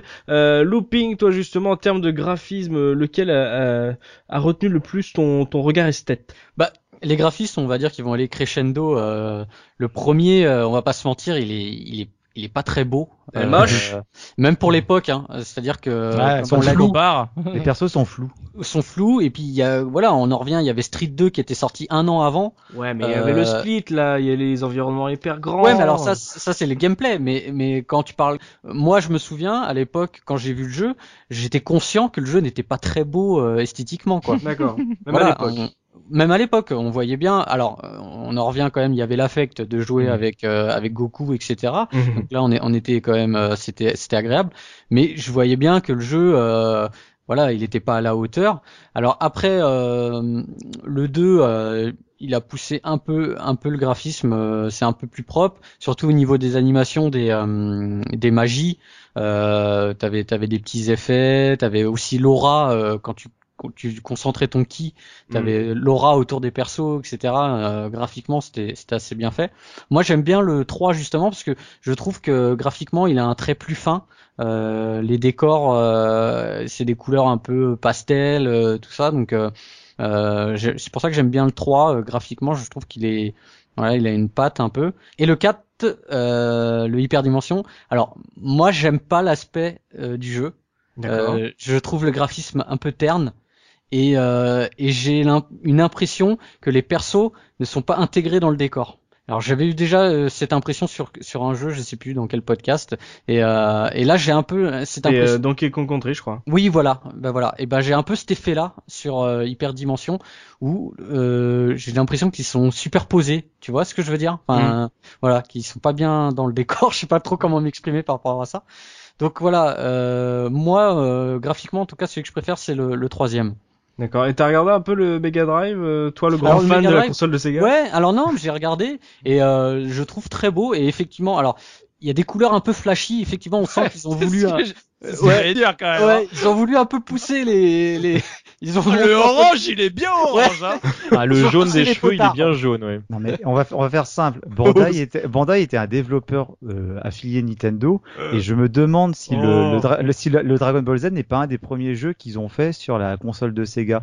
Et ils ont voulu bêtement adapter le jeu Super Nintendo, mais ils se sont pas rendus compte que la console était pas armée de la même manière pour faire les graphismes. La Mega Drive, elle est pas capable d'afficher autant de couleurs que la Super Nintendo, mais elle était capable de faire des, des graphismes un petit peu plus fins. Mais en fait, ils ont fait tout le contraire là. J'ai eu peur parce que j'ai cru que t'avais quand même que t'allais oser nous dire que Ninte- euh, Bandai étant un pote à Nintendo, ils ont fait exprès de, de faire un truc criard. Ah bah Ouh. non. Oh, on a on a frôlé la il, catastrophe. il fallait quand même le vendre le jeu. hein. oui, c'est ça. Et toi, Oz, justement en termes de, de graphisme, lequel pour toi est le plus chatoyant, le- lequel a, euh, a- a le mieux vieilli même? Alors niveau, alors ça va être une histoire de goût, mais le, je trouve que le, le 2 et le 3 sur Super Nintendo vieillissent très bien, Mhm. euh, comme le disait Looping, par le par le, le choix des couleurs, par le, le, le design des, des personnages, même si paradoxalement, je- comme on disait, les décors sont assez vides, mais finalement ça remet que en- que plus en valeur les personnages. Euh, la Mega Drive, je reviendrai pas dessus, hein, j'ai un affect dessus, mais après je le trouve pas non plus, il est sympa, mais il est pas non plus, il est pas non plus excellemment beau. Et le hyperdimension, je suis un peu partagé parce qu'en fait, je trouve le jeu euh, très détaillé. Euh, globalement, je trouve que les décors, comme on le disait tout à l'heure, sont très beaux également, les personnages aussi. Mais il y a, il y a- j'ai un problème avec les personnages parce qu'en fait, j'ai l'impression d'avoir des, des perles amas qui auraient été un peu écrasées au forceps. Et euh, y a, y a- il y a- ils ont un- les personnages ont un côté pixelisé qui moi me, me gêne un peu. Et c'est paradoxal parce que pourtant je le trouve vachement beau.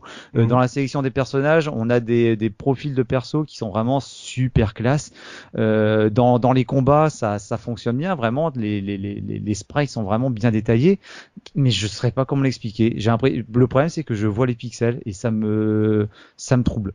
Mais c'est bizarre parce que en fait, euh, moi il y a un truc qui me gênait par exemple dans le Ultime Menace, c'est que j'ai l'impression que tous les persos étaient beaucoup plus clairs que d'habitude, Oui. comme si euh, t'avais augmenté la luminosité de ta télé, tu vois, et que d'un coup avec euh, le, le hyperdimension, tu revenais à un côté beaucoup plus pixel art, ou plus dans le contraste. Moi je voilà, moi j'ai été gêné sur l'Ultime Menace et sur le hyperdimension, c'est peut-être pour parce que c'est un des un de ceux que j'ai j'ai le plus pratiqué, mais moi je trouve que moi ça collait, enfin je trouvais que c'était euh, un des plus beaux justement, mais je peux comprendre qu'on aime euh, l'Ultime Menace. Hein. Mais c'est oublié. Après, euh, j'ai envie de dire, euh, Oz, tu t'as bien dit, que tu l'as découvert en émulateur, le Hyperdimension.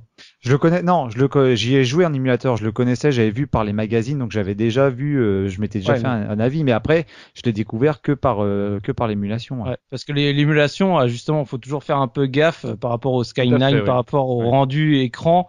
Euh, l'émulation a toujours tendance à forcer le, le côté pixel Mm. par rapport au jeu. euh, Ouais, mais ça me choque, ça me choque pas sur les sur les autres jeux. Et honnêtement, je suis pas, un, je suis pas un pro de, de l'émulation ni la ni la technique. C'est vraiment plus dans la direction dans, dans la direction artistique. Et puis après, il y a aussi quelque chose, c'est qu'on a été habitué pendant trois jeux plus un sur Mega Drive avoir vraiment une direction artistique particulière sur les sur les Budoden.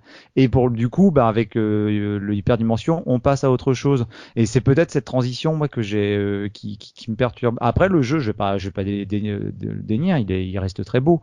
Mais c'est vrai que j'ai, voilà, je suis, je freine un peu plus de, de- devant ce quatrième jeu.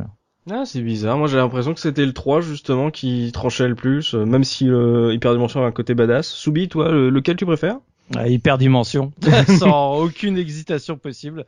Euh, les- les autres, euh, après, voilà, il y, y a des faiblesses techniquement. Hein, faut pas, faut pas se leurrer. Graphiquement, c'est pas, c'est pas euh, folichon, mais je trouve euh, que dans les hyperdimensions, au moins, ils ont fait le parti pris de se dire bon bah, on va changer un peu le, le style des sprites, tous les, les décors, etc. C'est vraiment, ils tranchent par rapport aux, aux trois autres qu'il y avait sur Super Nintendo et celui du coup de la Mega Drive.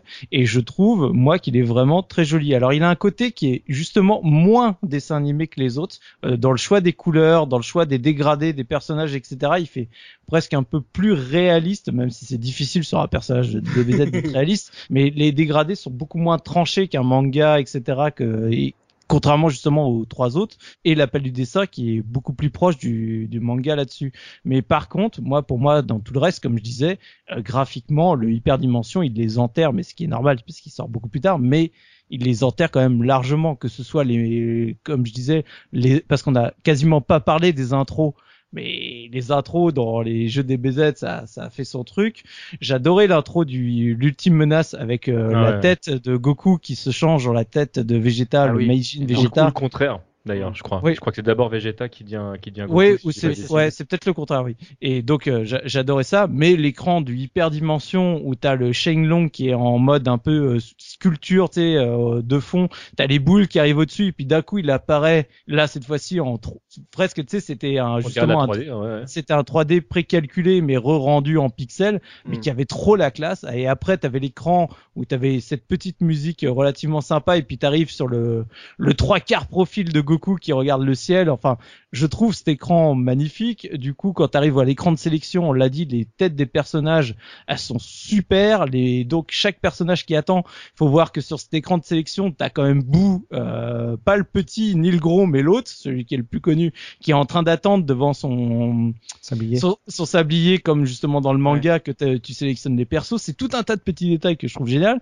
Comme je disais la sélection des persos c'est énorme. Quand tu prends celle qui est en, en mode 2 et où il a une animation pour passer en perfectcel enfin t'as as vraiment tous ces écrans de tous ces personnages quand tu les c'est extraordinaire. Et après je trouve que les Meteors Match graphiquement dans le hyperdimension ils arrachent et c'est le seul où t'as Goku qui arrive et qui te fait un enchaînement complet en passant du coup à Super Saiyan 3 et en faisant un Genkidama juste derrière. Moi, je trouve ça juste fabuleux. Donc, euh, pour la prouesse d'animation graphique euh, de Mhm. des Meteors Match, je, je mets mon tous mes pouces en haut pour euh, le hyperdimension. Encore le hyperdimension pour Subi. Euh, TMDJC, toi justement, en termes de, de graphisme, lequel te, te reste le plus en tête aujourd'hui? Alors pour répondre à la question que tu as, que t'as posée au départ, pour moi euh, aucun dans le sens où il y en a aucun qui respecte l'univers de Toriyama euh, véritablement en fait. Quand tu Mhm. joues à un jeu, en fait, il faut que voilà, tu t'oublies vraiment, enfin il faut vraiment faire la part des choses. Si euh, il y a eu des jeux depuis qui se sont je trouve grandement rapprochés euh, graphiquement de de de, de ce qu'a fait Akira, là il y a voilà, il y a, il y a des choses bon, voilà, on met de côté. Mais je vais rejoindre Subi complètement. Pour moi, l'hyperdimension est largement au-dessus des autres que ce soit dans, dans la manière d'amener les, les combats, j'entends bien sûr graphiquement, que ce soit dans la présentation des personnages, euh, dans, le rendu euh, général euh, du jeu, je trouve le jeu beaucoup plus classe, je trouve qu'il a mieux vieilli que les autres.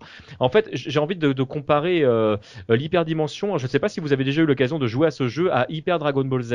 Qui est, qui est un Ouais. jeu qui a été fait par des fans euh, sur Mugen et quand Ah tu oui, regardes oui. le- le- les, les sprites des, des personnages euh, tu peux pas dire que c'est du Toriyama parce qu'en fait il y a vraiment un parti pris graphique. Les personnages sont écrasés, euh, etc. Mais il y a une classe dans les animations, euh, une violence dans les coups, tout, etc. Tu fais ah ouais, en fait ils ont compris l'essence du, euh, du jeu et c'est ce que je trouve qui se passe dans l'hyperdimension. Oui, le jeu est lent, c'est certain, mais quand tu commences à, à- à faire abstraction de ça et que tu rentres vraiment dans, dans le gameplay, je trouve que les graphismes sont à la hauteur de, de, de ce qu'ils proposent. Il y a vraiment quelque chose de, de nerveux dans le graphisme et surtout de particulièrement bien animé. Quand Mm. les personnages euh, euh, gonflent leur énergie, tu vois les vêtements bouger, euh, c'est- c'était pas les, les, les deux les deux pauvres étapes que tu avais dans les anciens Dragon Ball quoi. Il y a vraiment euh, tu vois les, les vêtements se gonfler, se dégonfler, il se passe vraiment quelque chose. Euh, Je, suis vraiment vraiment du même avis que Subi là-dessus. hein. Hmm, c'est vrai que l'animation, au-delà en plus même de, du, design, ça, ça joue énormément et euh, ouais, vous me l'avez bien vendu quand même euh, cette, cette hyperdimension, messieurs. Euh, avant de passer à l'OST de Oz, justement, un petit point sur euh, l'ambiance sonore. Est-ce que il y en a un qui vaut plus que les autres? Est-ce qu'il y avait des voix digites sur l'un ou sur l'autre? Des sons qu'on, est-ce qu'on entend Ariane chanter au début? De hyperdimension Je ne sais pas. Dans, dans les Looping. cinq, dans les cinq jeux. bien sûr. Looping. Bah euh, moi déjà ce qui me marque quand je parle de l'ambiance sonore des des DBZ c'est toujours les intros où t'entends en fait euh, c'est souvent euh, Goku qui parle euh, en japonais donc ça c'est caractéristique euh, des, des DBZ Après, euh, il y a aussi bah, les voix digites quand tu fais les, euh, les magies. Alors pas dans le 1, je crois. C'est à partir du 2, il me semble qu'il y a des voix digites sur les sur les quand tu déclenches Ouais, les magies. Final Dans le- Flash Dans le 1 Ouais, aussi. non, Ouais, ouais, tout à fait. ouais. Ah ouais? Non, je me souvenais plus, tu vois. Donc euh, oui, voilà. Ça c'est, pas à euh, les sortir en fait. Ouais, peut-être. Alors moi, euh, j'en reviens juste par rapport aux magies. Moi, je le dis tout de suite. Hein. Moi, je passais en mode auto, hein, pour ceux qui connaissent. Oh non oh, eh non. bah si. Eh bah, Oh si. non oh, oh, le lait c'est moche. Et donc, euh, alors par contre, euh, donc les voix digites très bien, mais alors euh, les musiques euh, d'un banal euh, terrible. Euh, Ouais. Enfin, il y a rien qui, qui est marquant. Et moi, j'ai toujours eu un problème avec les jeux DBZ. Euh, c'est, euh, bah, t'as- il y a jamais eu les musiques euh, des euh, de l'anime, quoi.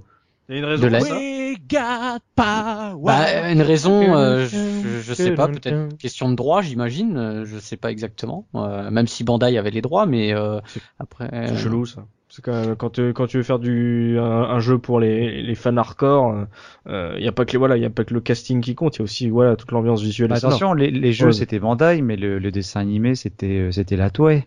Oui. Donc Ouais. après, et puis après, après, on sait que les Japonais sont quand même assez tatillons sur les euh, sur les droits à tel point que ben, parfois les jeux changent entre le, le, le, le- le- ce que tu as au Japon et ce que tu as après dans le reste du monde. Et- Donc euh, c'est extrêmement compliqué de, sa- de, de savoir pourquoi euh, les, ces musiques n'appartiennent pas. hein. Mais, C'est mais, pour mais ça juste- qu'on a eu un Tatsunoko versus Capcom avec des, des musiques toutes pourries chez nous alors qu'ils avaient le droit à tous leurs thèmes d'origine dans la version japonaise. Ah, voilà. Et tu sais que moi, euh, un, un Oui, petit hors sujet, mais j'ai fait, j'ai fait une version, je crois que c'était le Budokai 3 sur euh, PS2, c'est ça? Et moi, j'avais téléchargé une, une version euh, qu'un mec avait fait. Et il avait Oui. introduit, voilà, il avait introduit les, les musiques japonaises de, euh, de DBZ sur Budokai 3. Et C'était comment ça rendait mortel. trop bien Bah oui, Mais carrément. Hey, Inch'Allah, Inch'Allah. mais fou. Ouais, mais comme quoi, la musique, quand t'es fan, ben, ça change tout quand Ah, tu fais de la baston. Voilà, c'est ça, c'est vraiment dommage. Soubi, toi, justement, en termes d'ambiance sonore, euh, euh, pour toi, c'était à peu près le même niveau du panier ou il y avait un, un, un de ces cinq jeux qui sort euh, du lot? Euh, aucun. Je partage complètement les avis qui ont été dit. Les voix digites, tout ça, je trouve ça très sympa. Mais alors les musiques totalement euh, dispensables de dans mes souvenirs. Il euh, y, en, y en a aucune où je serais capable de de t'en citer une qui m'a marqué tellement je les trouve génériques au possible. Donc là-dessus, pas Ah, rien à rajouter quoi. Rien à rajouter non plus, t'es MDJC, euh, tu es la- l'avis des caseurs moi, j'aime beaucoup l'OST du, du, premier. En fait, euh, le thème de Vegeta, je le trouve génial. J'aime beaucoup le, le, la musique du générique. Il nous vend du rêve. Voilà. Exactement. Là, tout de suite, là, je. J'ai mais j'ai super kiffé moi l'OST du premier. je suis pas un supra fan de, de, des OST suivantes, bien qu'il y a deux... dans chaque jeu, je trouve qu'il y a des morceaux qui sortent un petit peu du lot. Voilà, maintenant, c'est c'est vrai que c'est pas des, des, des thèmes d'anthologie pour la plupart. Moi, j'ai un regret, c'est que dans l'hyperdimension en fait, les digits sont vraiment vraiment pourris. Euh, dans, tous les anciens, on comprenait parfaitement ce qui se passait, et là dans, dans le dernier, alors qu'il il te propose des graphismes, je trouve vraiment au-dessus, et un jeu qui est vraiment intéressant.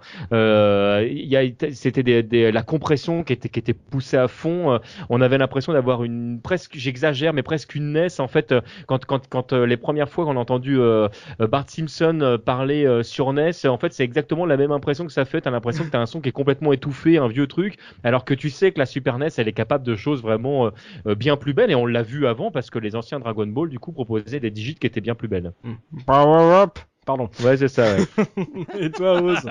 Alors, je serais un peu d'un avis différent de, de mes camarades parce qu'en fait, euh, d'une manière générale, je trouve que les, euh, les OST des Dragon Ball sur euh, des jeux de baston Dragon Ball sont, sont pas euh, sont pas bonnes.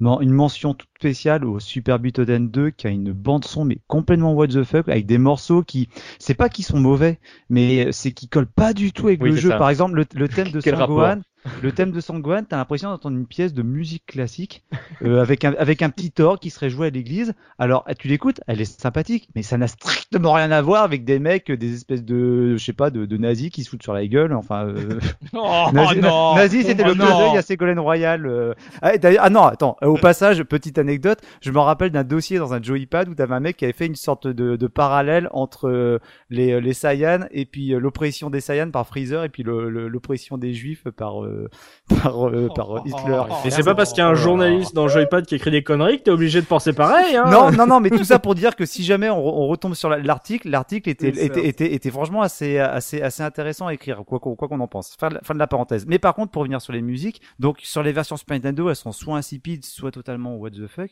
Par contre, la version Mega Drive, euh, elle est, euh, c'est pas pour faire mon, mon fan de Mega Drive, mais je trouve que les, non, non, franchement, les musiques sur Mega Drive, je les trouve vachement bien parce qu'elles font, elles me font vachement penser à des musiques de, de et elles sont, elles sont super dynamiques. Et Je suis assez c'est- d'accord. et C'est peut-être le, c'est la seule version où je me suis surpris des fois à siffler, à, à chantonner le- les thèmes musicaux. Alors pas tous, il y en a certains qui sont assez faiblards parce qu'au final, on est encore, c'est le même compositeur, hein, je crois, qui s'est chargé pour pour tous les jeux. Mais euh, sur sur Mega Drive, je sais pas, il a dû avoir un éclair de génie ou il a dû être inspiré par la console, je ne sais pas. Mais on a vraiment des thèmes musicaux qui, à défaut de reprendre ce qu'il y avait dans le dans le dessin animé, sont euh, sont vraiment entraînants. Et franchement, euh, là là, là j'encourage nos, auditeurs à aller jeter une oreille parce que ça ça vaut son pesant de haricot magique. Mais je, je me permets une toute petite parenthèse, mais le, le- je parlais du thème de Vegeta tout à l'heure, mais euh, sur certains podcasts de Bagro Point, il nous est arrivé du coup de, de mettre des, des OST un petit peu random où on allait chercher des trucs qui, étaient, qui sortaient un petit peu du lot. Et euh, sur un des, euh, un des toasties où on avait mis justement le, le thème de Vegeta, on a reçu plusieurs messages en disant putain il est super classe ce thème, c'est dans quel jeu? Parce que les gens du coup avaient tellement peu joué euh, à, à- à ce jeu-là, enfin en tout cas les gens qui jouaient euh, euh, au jeu de combat, qui voyaient pas du tout ce que c'était, ils étaient super étonnés de savoir que j'avais tiré ça de, de l'OST du premier. Donc moi quand même je vous invite à acheter une oreille à, à, à l'OST de la, pro- euh, du premier Dragon Ball. Hmm, bah attends, tiens, quitte à acheter une oreille, autant se lancer dans l'OST de notre musicien Dose. Tiens, justement, Ose, de ces cinq jeux là, t'as- t'as- tu, tu as l'embarras du choix. Euh, Qu'est-ce que tu vas nous proposer comme, euh, comme petite pause euh, medley Ah OST bah, l'embarras du choix, t'es sympa avec ce qu'on vient de dire sur, sur les jeux. Alors, alors, pour, faire, pour faire simple, alors euh, difficile de trouver des informations sur le, le ou les compositeurs des, des jeux Dragon Ball. Ben il y en a une palanquée. Ils ont eu honte en fait. Mais en fait, euh, pour les les les les les, les Butoden et donc euh, l'appel du destin et aussi donc pour l'hyperdimension, il semblerait que ce soit le même compositeur qui s'appelle Kenji Yamamoto, qui a pour eu différents pseudos, monolithe, hyper monolithe. Alors attention à ne pas confondre avec un autre Kenji Yamamoto qui a travaillé chez Nintendo sur les Metroid, sur Punch Out. Là, c'est un autre Kenji Yamamoto qui a surtout travaillé auprès de, de Bandai, qui dans son cursus a beaucoup, beaucoup, beaucoup de Dragon Ball. Alors souvent des, des jeux, mais euh, également, également euh, des jeux jusqu'à la PS2, mais également des animes, parce que en fait, il a également travaillé sur la, la réorchestration, sur les nouvelles Ouais. compositions qu'il y a eu pour la série Dragon Ball Kai. Kai. Mais il y a eu un problème. En 2011, euh, la Toei Toei Animation a annoncé qu'elle se séparait de Yamamoto et qu'elle allait remplacer toutes ses compositions dans Dragon Ball Kai parce qu'en fait, il était soupçonné de plagiat. En effet, on a trouvé pas mal de ressemblances entre des thèmes qui étaient utilisés dans le dessin animé et des chansons. Alors les chansons, c'était souvent des groupes de rock, de hard rock ou de métal symphonique. Mais du coup, ce qui est rigolo, c'est que quand on cherche un peu sur le net, ben, on voit que un peu au fur et à mesure, ben, les gens découvrent que certaines de ces compositions qu'on pensait originales ben, sont inspirées de ou sont de pur plagiat. Et par exemple, bon, la seule que j'ai trouvée dans les jeux qui nous euh, qui nous intéressent, c'est euh, bah, par exemple euh, le sur Bu- Super Butoden 2 sur Super Nintendo, le thème de Cell euh, serait inspiré d'un morceau de Pink Floyd qui s'appelle One of These oui. Days. Donc euh, moi je connaissais bien ce morceau et c'est vrai qu'en écoutant le morceau de de, de Cell, je me suis dit ah ouais là il y a quand même une punaise de ressemblance. Euh, pour ceux qui auraient encore les OAV sous la main, bah, si vous prenez l'OAV euh, l'attaque des cyborgs, si je me rappelle bien, bah, le thème de fin, c'est une repompe intégrale de Immigrant Song de Led Zeppelin. Donc en fait, le mec, il n'y a pas vraiment grand chose pour le défendre. Bon. si j'en reviens au jeu, bah, avec ce que j'ai dit, moi je suis, moi je préfère surtout les musiques euh, sur le, le premier, un peu comme TMDJC, sur l'OP Mega Drive. Et du coup, en plus des deux euh, thèmes d'intro qu'on a entendu en début d'émission, j'ai gardé quatre morceaux dans la section musicale. Alors j'ai gardé euh, les thèmes de sélection des personnages qu'on entend bah, dans ces deux jeux, donc sur Super Nintendo et sur Mega Drive. Et j'ai gardé, donc ça sera le premier et le troisième extrait. Et pour le deuxième extrait, j'ai pris le thème de Piccolo dans, sur la version Super Nintendo. Et en quatrième extrait, j'ai pris la première musique qu'on entend, le premier combat dans l'appel du destin sur Mega Drive. Et là, vous allez voir pourquoi je parlais de shmup. D'accord, bon bah, vaste programme, on s'écoute ça. On se retrouve tout de suite après pour la revue de presse de Subikun.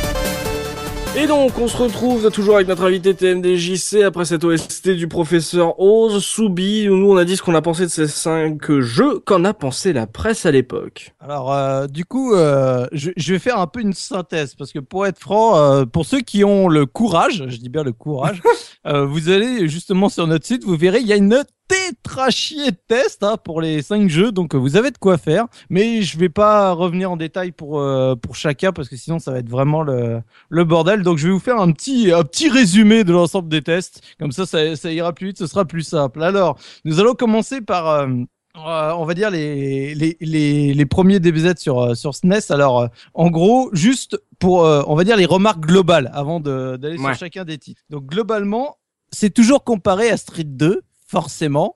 Et Hmm. du coup, toujours comparé par Street 2, ça fait mal la comparaison. Dans l'intégralité des tests, faut pas se leurrer, ils disent bon bah voilà. Street, Street 2, ça reste quand même vachement meilleur, mais c'est Dragon Ball. C'est ça. dit. Donc c'est d'ailleurs pour ça que je parle pas d'argument market parce que l'argument market ne sert à rien. C'est Dragon, Ball. voilà, l'argument market est fait, il y a, il y a rien d'autre à faire. Alors c'est encore l'é- l'époque très rigolote puisque le versus farting ou autre jeu de combat n'existe pas vraiment en, en termes, donc on se retrouve avec des tests où il y a des beat'em up de partout, ce qui fait toujours rigoler parce que bah voilà, c'est un très bon beat'em up ou c'est euh, ce genre de choses. euh, vous pourrez le lire, c'est très rigolo. Euh, Il y a, bah, comme on en parlait un peu, malheureusement, bah, c'est l'époque où euh, faire les, on va dire les traductions euh, japonais-français, c'est très compliqué, même pour les testeurs. Donc du coup, bah, on se retrouve avec des tétrachiers d'erreurs euh, dans les noms, dans les photos où on te met un nom et c'est pas le personnage qui est sur la photo. Enfin, c'est c'est assez rigolo et palmarès quand même. Là, je, je, je sors ma citation. Donc, nous avons un Sangoku écrit. Attention, SAN. Jusque là, ça va. Mais G-O-U. C-O-U. alors, Coucou. alors celui-là, quand je suis tombé dessus, j'ai fait ouh, il pique quand même. Oh, celui-là, il fait mal. Oh mon dieu. Donc ça, ça, c'était très très drôle quand, quand euh, enfin voilà, c'est et alors du coup le dernier pour euh, les remarques générales de de manière globale, euh, les musiques sont souvent euh, citées soit comme moyenne, soit comme point faible de l'intégralité des jeux. Mm. Donc voilà, donc euh, je reviendrai pas dessus parce qu'en général c'est dit à peu près à chaque fois. donc repassons un peu à, à nos jeux. Alors on va les on va les refaire un par un. Donc je vais parler de DBZ Super Butoden sur SNES le premier. Donc on a trois notes, euh, une première note de Banzai qui est à 90%, mais qui est le petit test de l'escroc. Je vous invite à aller le lire. euh, c'est, ça vaut son pesant de cacahuètes dans le genre. euh, il y a rien dedans, c'est pas mal. le test de console plus euh, qui a un 88% euh, version japonaise qui est assez intéressant. Là, je vous invite aussi à aller lire les, les commentaires parce que du coup, il y a trois avis différents. Une d'une personne qui est, euh, on va dire, mi-figue, mi-raisin. Une d'une personne qui a adoré et une personne qui dit, mais qu'est-ce que c'est que cette merde? juste, juste pour citer, juste pour citer donc l'avis justement de, de Banana-san, en gros, c'est une vaste plaisanterie. Lors de ma preview prévue dans le console plus numéro 18, j'avais été choqué parce que l'éditeur avait donné aux programmeurs japonais une seule consigne. Le produit est sûr de se vendre, donc ne faites pas de zèle. Et Effectivement, la consigne a été respectée.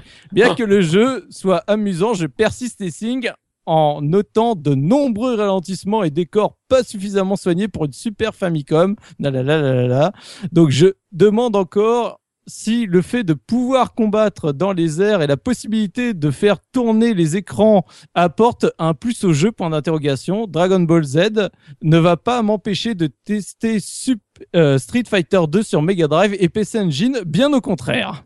Ne faites pas de zèle. En fait, c'est Dragon, pas de zèle, quoi. Oh, non. Oh là non, mais non, mais non, t'as pas le droit là, mais non, pas toi. Donc il a un 88% d'intérêt qui reste encore une note, euh, on va dire, euh, correcte. Et donc euh, nous avons un test chez Super Power. Super power. Pardon. Où là on commence, euh, tu vois, pourtant Super Power tu te dis ça va être, ça va être gentillet, Ah mais oui. là ça commence à tacler sévère puisque le jeu en import a eu 76% euh, Oui. d'intérêt et il se tape 72 en Europe. Donc là ça commence à faire mal et euh, je vous invite à aller le lire parce que il est quand même assez méchant avec le jeu. Du coup, pour résumer en un mot, parce que je vais résumer à chaque fois, et bah, ce qui en ressort des différents tests, c'est que bah, DBZ1, euh, enfin Super euh, Butoden 1, c'est ébauche. Voilà, c'est une ébauche. euh, on attend la suite. Souvent, même c'est écrit dans les tests, euh, ils disent, on a l'impression que, bah, en fait, ils ont voulu le sortir au plus vite, mais qu'en fait, euh, le vrai gameplay, il a été terminé dans le 2, quoi. Donc, on arrive à DBZ2. Donc euh, là où on a un test de joypad qui se retrouve avec 93%. On a un test de Nintendo Player qui lui met une note de 5 euh, sur 6. On a chez Banzai, on est à 94%. Et on a du coup Super Power. De nouveau. Vous allez le faire à chaque fois. et donc là, on a un 87% d'intérêt. De nouveau Super Power et la note la plus basse parmi. Qu'est-ce qui leur est arrivé? Ah bah je sais pas, Ils ont ils, ouvert ils- les yeux. Et Super Power, ouvrir les yeux, ouais, ça fait Ouais, deux. ils, étaient, ils étaient pas potes avec Bandai, il y avait un truc là. Donc voilà, de manière globale, de toute façon, vous allez voir de- des notes, ça reste euh, les- le jeu qui a les meilleures notes. Euh, la légende Saiyan de tous les tests, c'est celui qui est le mieux noté, c'est celui qui est le plus apprécié. Pareil, en fait, bah, c'est parce que du coup, il apporte, on va dire, pas beaucoup de nouveautés, mais en tout cas, c'est le, le gameplay, comme maintenant on s'en souvient, euh, vraiment, le, le 3 ne reste qu'une copie. Mm. Et euh, du coup, c'est vraiment le jeu qui a été le plus apprécié, jusqu'à dans sa trad, parce que du coup, il y a Nintendo Player qui est le seul à en parler un peu, mais qui dit, voilà, bon, euh, la trad, on n'a pas tout compris, c'est un peu bizarre. Voilà. Bon, je- je- je- ils, sont, ils sont bien marrés.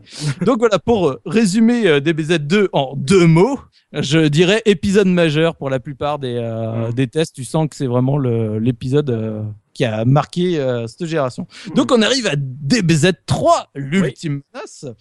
Donc là, ça, tout de suite, les tests commencent à être un peu moins gentils qu'avec le 2. Ah. Puisque donc, euh, on se retrouve... euh, alors à Joypad, ils te mettent trois notes. Comme ça, c'est plus simple. Euh, 91% pour les fans de DBZ. euh, 79% pour si t'as déjà... Legend Saiyan Mm. ou 84% si t'es dans un ni dans le premier ni dans le deuxième. Ouais, parce que on n'a pas dit, mais ils sont sortis quasiment la, la même année, hein, les deux. Hein. Ils ont. Bah, quelques mois de différence. Ouais, c'est ça. Ouais. C'était, c'était vraiment abusé. ouais. Ça s'est vraiment enchaîné. Donc pareil, Nintendo Player a une note de 4 sur 6. Banzai, toujours euh, 94%. Alors chez Banzai, ils kiffent euh, des BZ, quoi qu'il se passe? Tu peux leur faire n'importe quoi, ça. ils kiffent. Ouais, mais ils les mettaient souvent en couve, euh, tu sais, pour vendre du, du, du canard, quoi. Donc c'est pour ça qu'ils le vendaient, ils le, ils le notaient bien. hein. Et donc on arrive donc avec euh, Super Power. où- Super Power Donc on a, on a 79% d'intérêt euh, si on a déjà le DBZ2 ou 84% d'intérêt si on n'avait pas le 2. Mais donc, euh, comme on peut voir, déjà les notes commencent déjà à fléchir. Pourquoi? Bah, De toute façon, c'est simple. Dans les tests, ils disent, bah, ils comparent à DBZ2. Bah, c'est simple, c'est exactement le même gameplay. En fait, ce qui se passe, c'est juste un switch de perso. Bah, tu changes euh, de d'arc scénaristique, donc tu as, changé quelques persos, mais tout le gameplay est le même, sauf que tu perds le mode histoire par rapport aux deux, donc finalement tu en as moins. Et donc, euh, vu l'écart entre les deux, bah, ce qui ressort à chaque fois, c'est Hmm, sent que Bandai, ils ont envie de faire plein de pognon. Ouais, mais en même temps, tu vois, l'ultime menace, c'est quand même film de Steven Seagal, quoi. Ce titre, sérieux. Enfin bref, c'est mon avis. Donc voilà, donc pour, euh, on va dire, euh, résumer euh, DBZ, l'ultime menace en trois mots. Donc, euh, bah, pompe à fric, quoi. Pompe à fric, c'est bien. Et donc, avant de passer à, à Hyperdimension, je vais quand même passer à DBZ Mega Drive, qui est plutôt dans la lignée donc des super Butoden, alors que euh, Hyperdimension est quand même un peu à part. Là, on a que deux tests, donc euh, un chez Console Plus en import, du coup à 85% d'intérêt, et un test du coup de chez Joypad, pareil à 83% d'intérêt. Hmm. Donc, les tests sont ni méchants ni sais, c'est juste que bah en fait, en gros, ça arrive en même temps que la légende Saiyan Mm. et ils disent bon bah voilà c'est la légende Saiyan est quand même euh, un peu plus sympathique. Graphiquement c'est un chouïa plus joli. Au niveau gameplay c'est un chouïa plus abouti.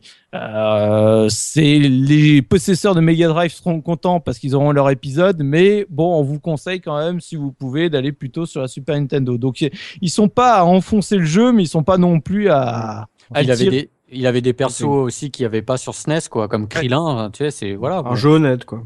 Ouais, voilà. Euh, Saligo, tu, tu, tu me niques ma conclusion en quatre mots. du coup, le- le- on va dire la conclusion de ces tests, c'est Krillin, je t'aime. Parce que, bah, en fait, à chaque fois, ils disent Oh, mais c'est trop cool, dans celui-là, il y a Krillin. Tu sens que Krillin était quand même un personnage vraiment apprécié des, des joueurs de l'époque, enfin des, fans de Mm. DBZ. Parce Parce que pouvais bah, lancer des Kenzan en plus. Exactement. Et il avait quand même la classe Krillin, faut pas. Oui. Donc voilà, bah c'est le seul épisode où on a Krillin, donc rien que pour ça, ça vaut le coup de, de jouer à cette version. euh, voilà. Donc Krillin, je t'aime euh, en quatre mots. Et donc pour terminer notre cinquième jeu, donc Hyperdimension. Alors euh, bah voilà, Hyperdimension, malgré tout l'amour que je lui porte et malgré tout ce qu'on a pu en dire, bah il, il se fait quand même un peu tacler. Hein, faut Oh. pas, faut pas se leurrer. Bah pourquoi? dire qu'au moment où il est sorti, du coup, la presse n'était pas encore morte? Non, non, non, la D'accord. presse était pas encore morte. Et parce que, bah, de toute façon, c'est simple, là, le jeu sort euh, en plus que fin de vie euh, de, la, de la SNES. Il y a plein d'autres choses euh, à côté. Et forcément, bah, même si tu compares au jeu des BZ précédents, il est vraiment, je pense, au-dessus. Et je pense que là-dessus, il n'y a pas de souci. Mais par contre, euh, si tu compares au reste, alors là, ça commence vraiment à faire mal. Surtout que, bah, à l'époque, je crois qu'on est à Street Fighter Alpha 2. Ouais. Qui vient de sortir. Et donc là, quand tu commences à comparer, Oui. ça commence à faire très très mal. Donc voilà, donc euh, du coup bah chez Console Plus en pâle, euh, donc euh, sans le mode histoire, on se retrouve avec un 89% pour les fans, mais sinon c'est 78% d'intérêt. Euh, Super Power, on reste à 87 finalement, ils sont à peu près dans la même lignée. C'est la les même note. lâché, les mecs ont lâché l'affaire, tu vois. Ils Non non, mais c'est pour rappel, c'est la même note que DBZ2. Au moins ils sont à peu près, euh, j'ai envie de dire euh, logique. Mm. On a euh, du coup pareil une note de Ultra Player qui est à 4 sur 6. Attends, Ultra Player, qu'est-ce que c'est? Et bah, c'est un- Super Power, mais en version Super Saiyan. C'est ça, c'est ça, c'est ça. C'est Ultra Player c'est la version euh, développée. euh, quoi, les mecs se préparaient à l'Ultra 64 Non, mais Ul- Ultra Player, c'était l'équipe de Player One en fait qui, qui avait sorti ce magazine effectivement à l'époque où ils attendaient la nouvelle console euh, de Nintendo en fait. La loose. Et il y avait plein, de, il y avait plein de magazines à l'époque. hein. Il y avait aussi Ouais, euh. Player Pocket euh, où, euh, Ouais. où il y avait c'était un magazine pour la Game Boy. Enfin, ils avaient fait plein de trucs. Hein. Ouais, mais le fait de de Ultra, trucs. parce qu'il y avait l'Ultra 64, c'est quand même génial. C'est ça, Donc, euh, Dolphin Magazine. Bien, les gars. Donc voilà, donc euh, en fait, euh, euh, déjà des tests, il y en a finalement pas tant que ça, parce que bah, comme euh, ça sort en fin de vie de la Super, bah, de toute façon, tout le monde est concentré sur les consoles next-gen de l'époque, hein, donc Mm, on va pas se leurrer. Et donc, comme je disais, bah, c'est, c'est, ouais, le, le jeu est beau, etc., mais euh, il tient quand même pas la comparaison par rapport à ce qu'il y a à côté, quoi. Le, si je prends le, le test donc de Super Power, euh, en résumé, pour ce qui sera probablement le dernier des BZ sur Super Nintendo, le résultat est convaincant, beau, original et intéressant, à plus d'un titre, bien maniable aussi, des BZ hyperdimension est un très bon jeu. Donc tu vois, ils te disent pas que, que c'est de la merde, mais par contre, quand tu lis les tests, voilà, c'est la comparaison est difficile à, à tenir. C'est- surtout ça en fait. Le, le souci en fait du jeu, c'est que comme tu l'as dit, il est sorti beaucoup trop tard et, euh, et que, tu- enfin, il, il souffre de toutes les comparaisons de tous les jeux qui sont sortis euh, depuis. Alors, quand tu le sors de son contexte, si t'es un fan de Dragon Ball, euh, le jeu t'apporte beaucoup de choses, mais euh, mais, mais c'est un jeu, enfin voilà, que tu peux pas comparer ou c'est difficile quoi. Donc voilà. Et donc, euh, bah, pour résumer en cinq mots, puisqu'on est au cinquième jeu, mais pourquoi ici? Pourquoi maintenant? Oh Oh, J'aime bien ça, c'est c'est résumé. C'est bon ça. Donc c'est à la fin de ta rubrique, euh, Voilà, c'est la fin de la rubrique. Et je vous invite à aller la lire si vous avez le courage. Mais sincèrement, vous allez voir, euh, moi, j'y- ça a été une matinée de torture. Fallait la lire dans la salle du, fallait la lire dans la salle du temps, Soubi. C'est ça. Les références de geek, oh mon dieu.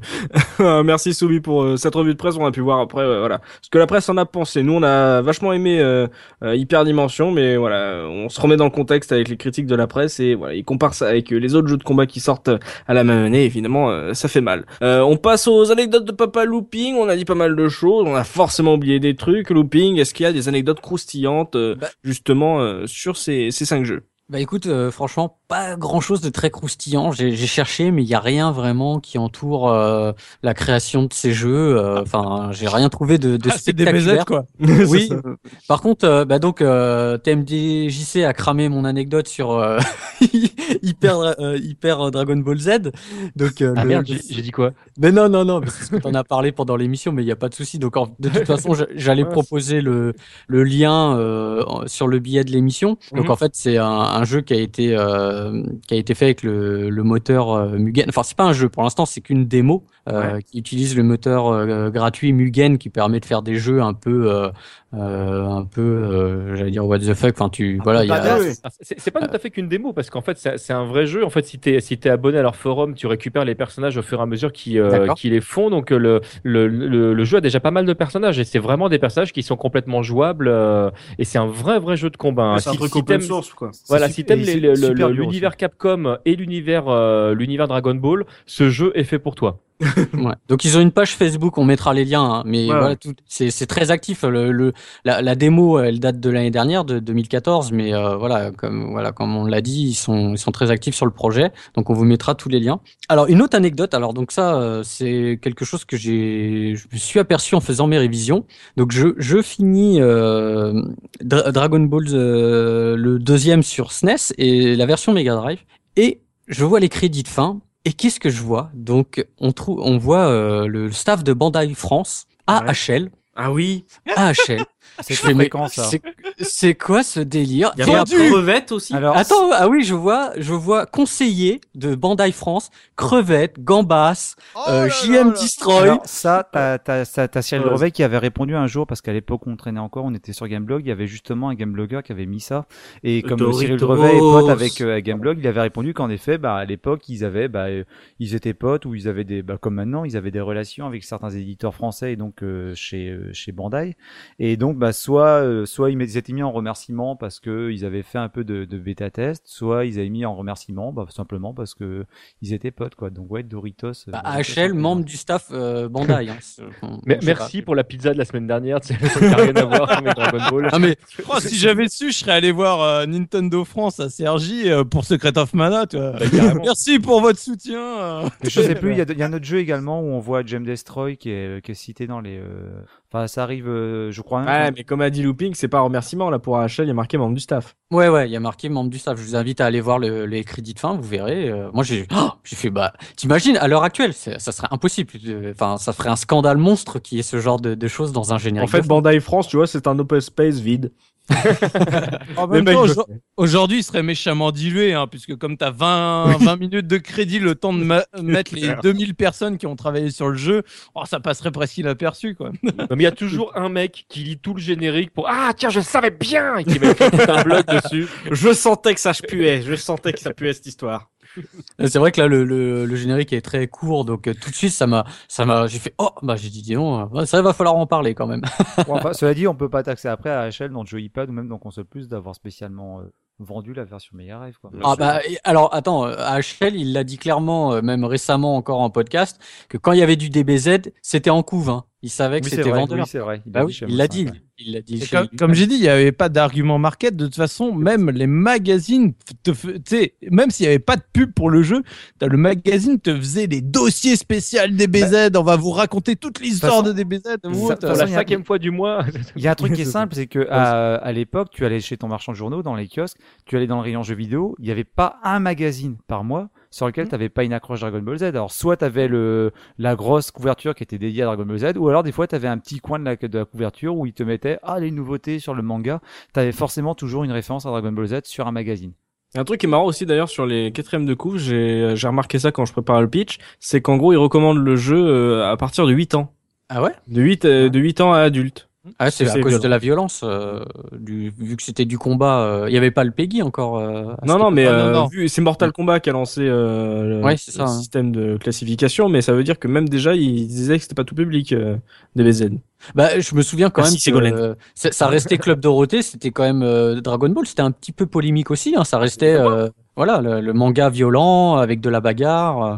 Bah, qui a été censuré de nombreux soins, de toute façon. Oui, exact. On avait, on avait des scènes coupées sur les, sur le, la version française. Ah, c'est ça. Bah, le must, ça reste quand même Ken le survivant, ou quand on avait un épisode qui durait 20 minutes, qui faisait plus que 12 minutes, tu fais, bah, qu'est-ce qui se passe? Pourquoi? Et ça, pourquoi il y a autant d'éclairs blancs, c'est bizarre. ça, c'est mignon. Euh, c'est tout pour les anecdotes, Looping Oui, ça sera tout. Et bon, on va parler pognon maintenant avec euh, Professeur Oz, euh, histoire de voir euh, si euh, ça coûte cher. DBZ, c'est une série euh, qui voilà qui attire euh, beaucoup de, de fantasmes. Ça doit tout doit être très coté. On a pu voir combien Soubi a vendu ses cartes. Donc, imaginons pour les jeux et j'imagine que tu as une offre à demander à TMDJ. C'est notre invité. Eh bien, en fait, je fais un choix, enfin, je vais faire une double offre. On va pas parler de tous les jeux, mais TMDJC, je vais te demander. Alors, pour les deux jeux qui sont, en, écoutant l'émission, il y a deux jeux qui sortent un peu du lot. C'est le DBZ2 sur Nintendo et puis le Hyperdimension. Euh, combien tu mettrais pour acheter euh, chacun de ces deux jeux?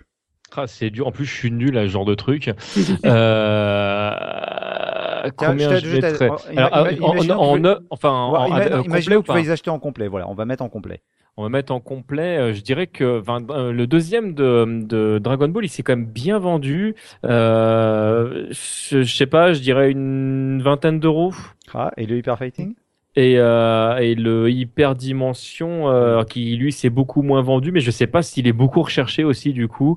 Euh, allez, je vais tester euh, 25.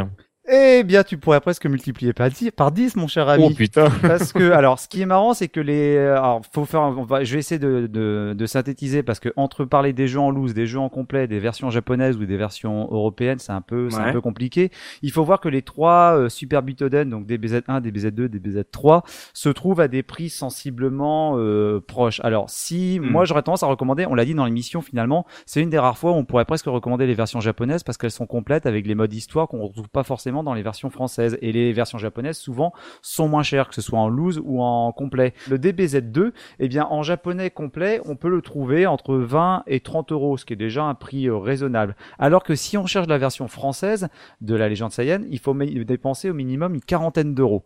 Ça, Mhm. c'est pour la loose. Maintenant, la tendance en complet, eh bien, Ouch. c'est facilement dans les 130 euros. Alors, ouais, je suis riche Ouais 100 130 euros. J'ai vu du 150 euros pour le premier DBZ. J'ai vu Non. du 130 euros pour DBZ2 et pour euh, l'ultime l'ultime menace.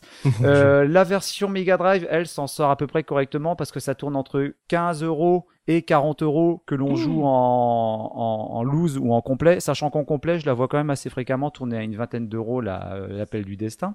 Ah ouais, je suis Euh, nul en fait alors. Ouais. c'est sur- c'est surtout que ce sont des jeux qui sont extrêmement chers. Euh, c'est un peu, c'est un peu le syndrome Secret of Mana, c'est-à-dire que c'est des jeux qui sont connus, qui sont prêts, qui sont quasiment cultes, et bah, malgré leur qualité plus ou moins discutable, même si ça reste des jeux plutôt, plutôt sympathiques, eh bien le fait est, c'est que comme c'est des jeux qui sont très réputés, bah, du coup, même s'il y en a beaucoup qui se sont vendus, et en particulier pour la légende Saiyan, ils se négocient vraiment au prix extrêmement fort. Ça, Ah oui, et, pourtant, c'est- ouais. et pourtant, c'est pour des jeux qui ont été plutôt bien distribués. hein. Euh, si on prend les quatre Butoden de la Super Nintendo et de la Mega Drive, c'est quand même des jeux qui sont bien, euh, bien diffusés. Alors, une petite anecdote, c'est que pour la version Mega Drive, il faut savoir qu'il y a une version euh, portugaise qui est sortie avec une couverture un peu particulière. Et, C'est elle- vrai par contre, ouais, et par contre, celle-là, elle est plus rare à trouver. Elle est- Coucou, il a une moustache, on n'a pas compris. Oh, c'est l'affaire et, et elle se négocie facilement à une, soix- à une soixantaine d'euros. Mais j'ai gardé quand même le, le, le caviar, comme on dit, pour la fin. Le Mon Dieu. hyper dimension, lui, par contre, alors là, mes amis, mais alors, euh, savourez, savourez, parce que une version Jap complet, c'est minimum 50 euros et ça tourne facilement à 80 euros. En FR, euh, hyper dimension en loose, c'est 60 euros. Et là, c'est des moyennes que je vous donne, mais c'est des moyennes basses. Et Ouais. maintenant, en complet, ça tombe régulièrement autour des 180 voire 200 euros. Oh, ouais, je vais le changer, je vais le mettre dans ma vitrine. Alors, en, en préparant l'émission, j'ai quand même vu deux choses. Alors, le, le lot le plus intéressant que j'ai vu, c'était une personne qui vendait un lot des trois Super Butoden en version japonaise, le tout à 100 euros. Avec les prix que je vous ai annoncés avant, je pense que ça est relativement euh, intéressant. Avec en plus un quatrième jeu Super, Super euh, Dragon Ball qui était le, le RPG, là, le Sengoku Densetsu, qui était Ouais. sorti Ouais, qui avant était pas le mal, Super ouais. Qui, est, qui est pas mal en plus, mais en japonais un peu compliqué. Et par contre, en prix de l'escroc, alors ce que j'ai trouvé quand même assez sympathique sur le bon coin, une personne qui vend euh, le hyper euh, le hyper dimension et qui vend également le ultime menace. Le hyper dimension, il le vend à 100 euros. Le ultime menace, il le vend à 90 euros. Donc des jeux avec cartouches et boîtes. Mais dans l'annonce, il précise que les boîtes, ce sont des boîtes qui ont été refaites à partir d'un célèbre euh, Ah. site internet. Et le Hmm. mec, il a aucune race, même pas une race Saiyan quoi, pour dire dans son annonce, euh, oui, bah voilà, 100 euros des jeux originaux, mais j'ai refait les boîtes. Donc j'ai trouvé ça particulièrement savoureux quoi. Oh la vache. Ah, ça coûte une blinde en fait. Mais alors, on a déjà vu au cours des, des, des émissions précédentes des jeux qui montaient beaucoup, euh, beaucoup plus cher. Mais euh, là, j'ai pas vu de, de, de, de prix vraiment euh, pas- passant à, deux, à 300 euros. Mais par contre, j'ai rarement vu des jeux aussi euh, avec des prix, avec des prix vraiment bas. Ça reste vraiment toujours assez élevé quand même pour pour du pour du Dragon Ball. hein. Tu, Ouais, tu vais envie de les mettre dans un coffre-fort, hein, putain. je- Et par, et par contre, une petite chose intéressante, c'est aussi Ouais. les jeux que je vois le plus souvent vendus en version japonaise avec l'adaptateur.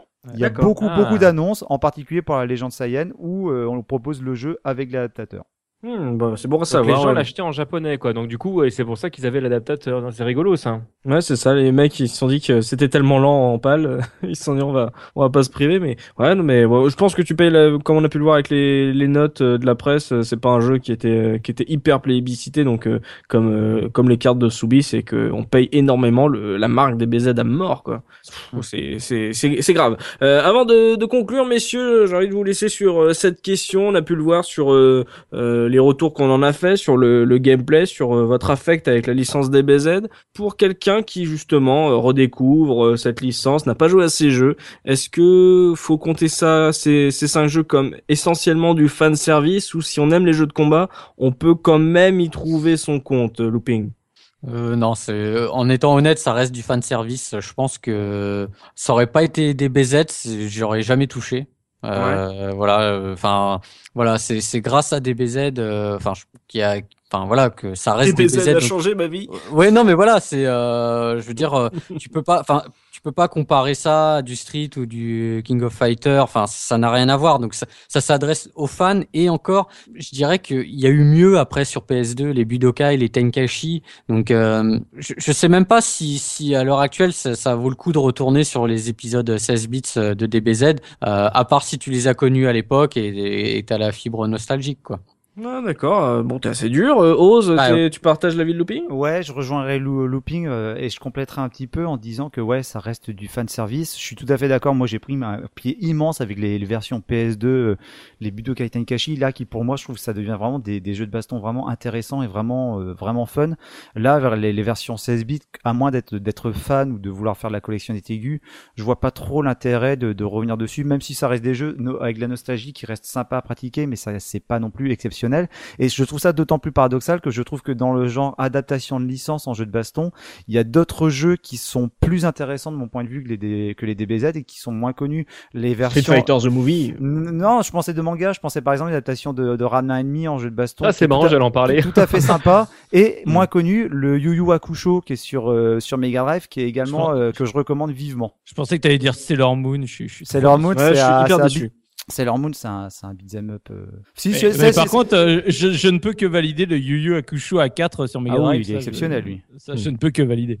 Mm. Tsubi, toi justement là, euh, on- là, Looping et Professor sont a- assez durs, donc euh, sur le fait que ça soit que du fan service. Euh, J'imagine que vu ce qu'on a entendu, tu partages cet avis. euh, toi, tu regardes pas les Butoden? C'est- la, la nostalgie me, me fait dire que oui, j'ai- je regrette un peu parce que j'ai aimé cette, cette époque, mais sincèrement, en toute objectivité, honnêtement, même, alors, parce que on parlait des Budokai, des Tenkashi, voire des Tenkashi Budokai, attention, euh, ça reste des jeux qui sont passés à l'ère 3D, cel shading, tout ça qui colle très bien au, à l'univers Toriyama. Après, même, donc, en jeu de baston 2D, si c'est la baston 2D qui t'intéresse, je pense que justement, depuis, il y a quand même eu pas mal d'autres jeux qui sont suffisamment intéressants pour remplacer ces, ces butoden de, de la Super, enfin de l'ère 16 bits. Donc, euh, je pense qu'il y y a quand même eu bien mieux depuis et il va avoir bien mieux, à mon avis, à venir. Donc, euh, C'est-à-dire là, tu parles euh, d'un nouvel épisode. Ouais, L'épisode parce que- 3DS Ah qui, oui. euh, qui sort là en 2D. Ouais.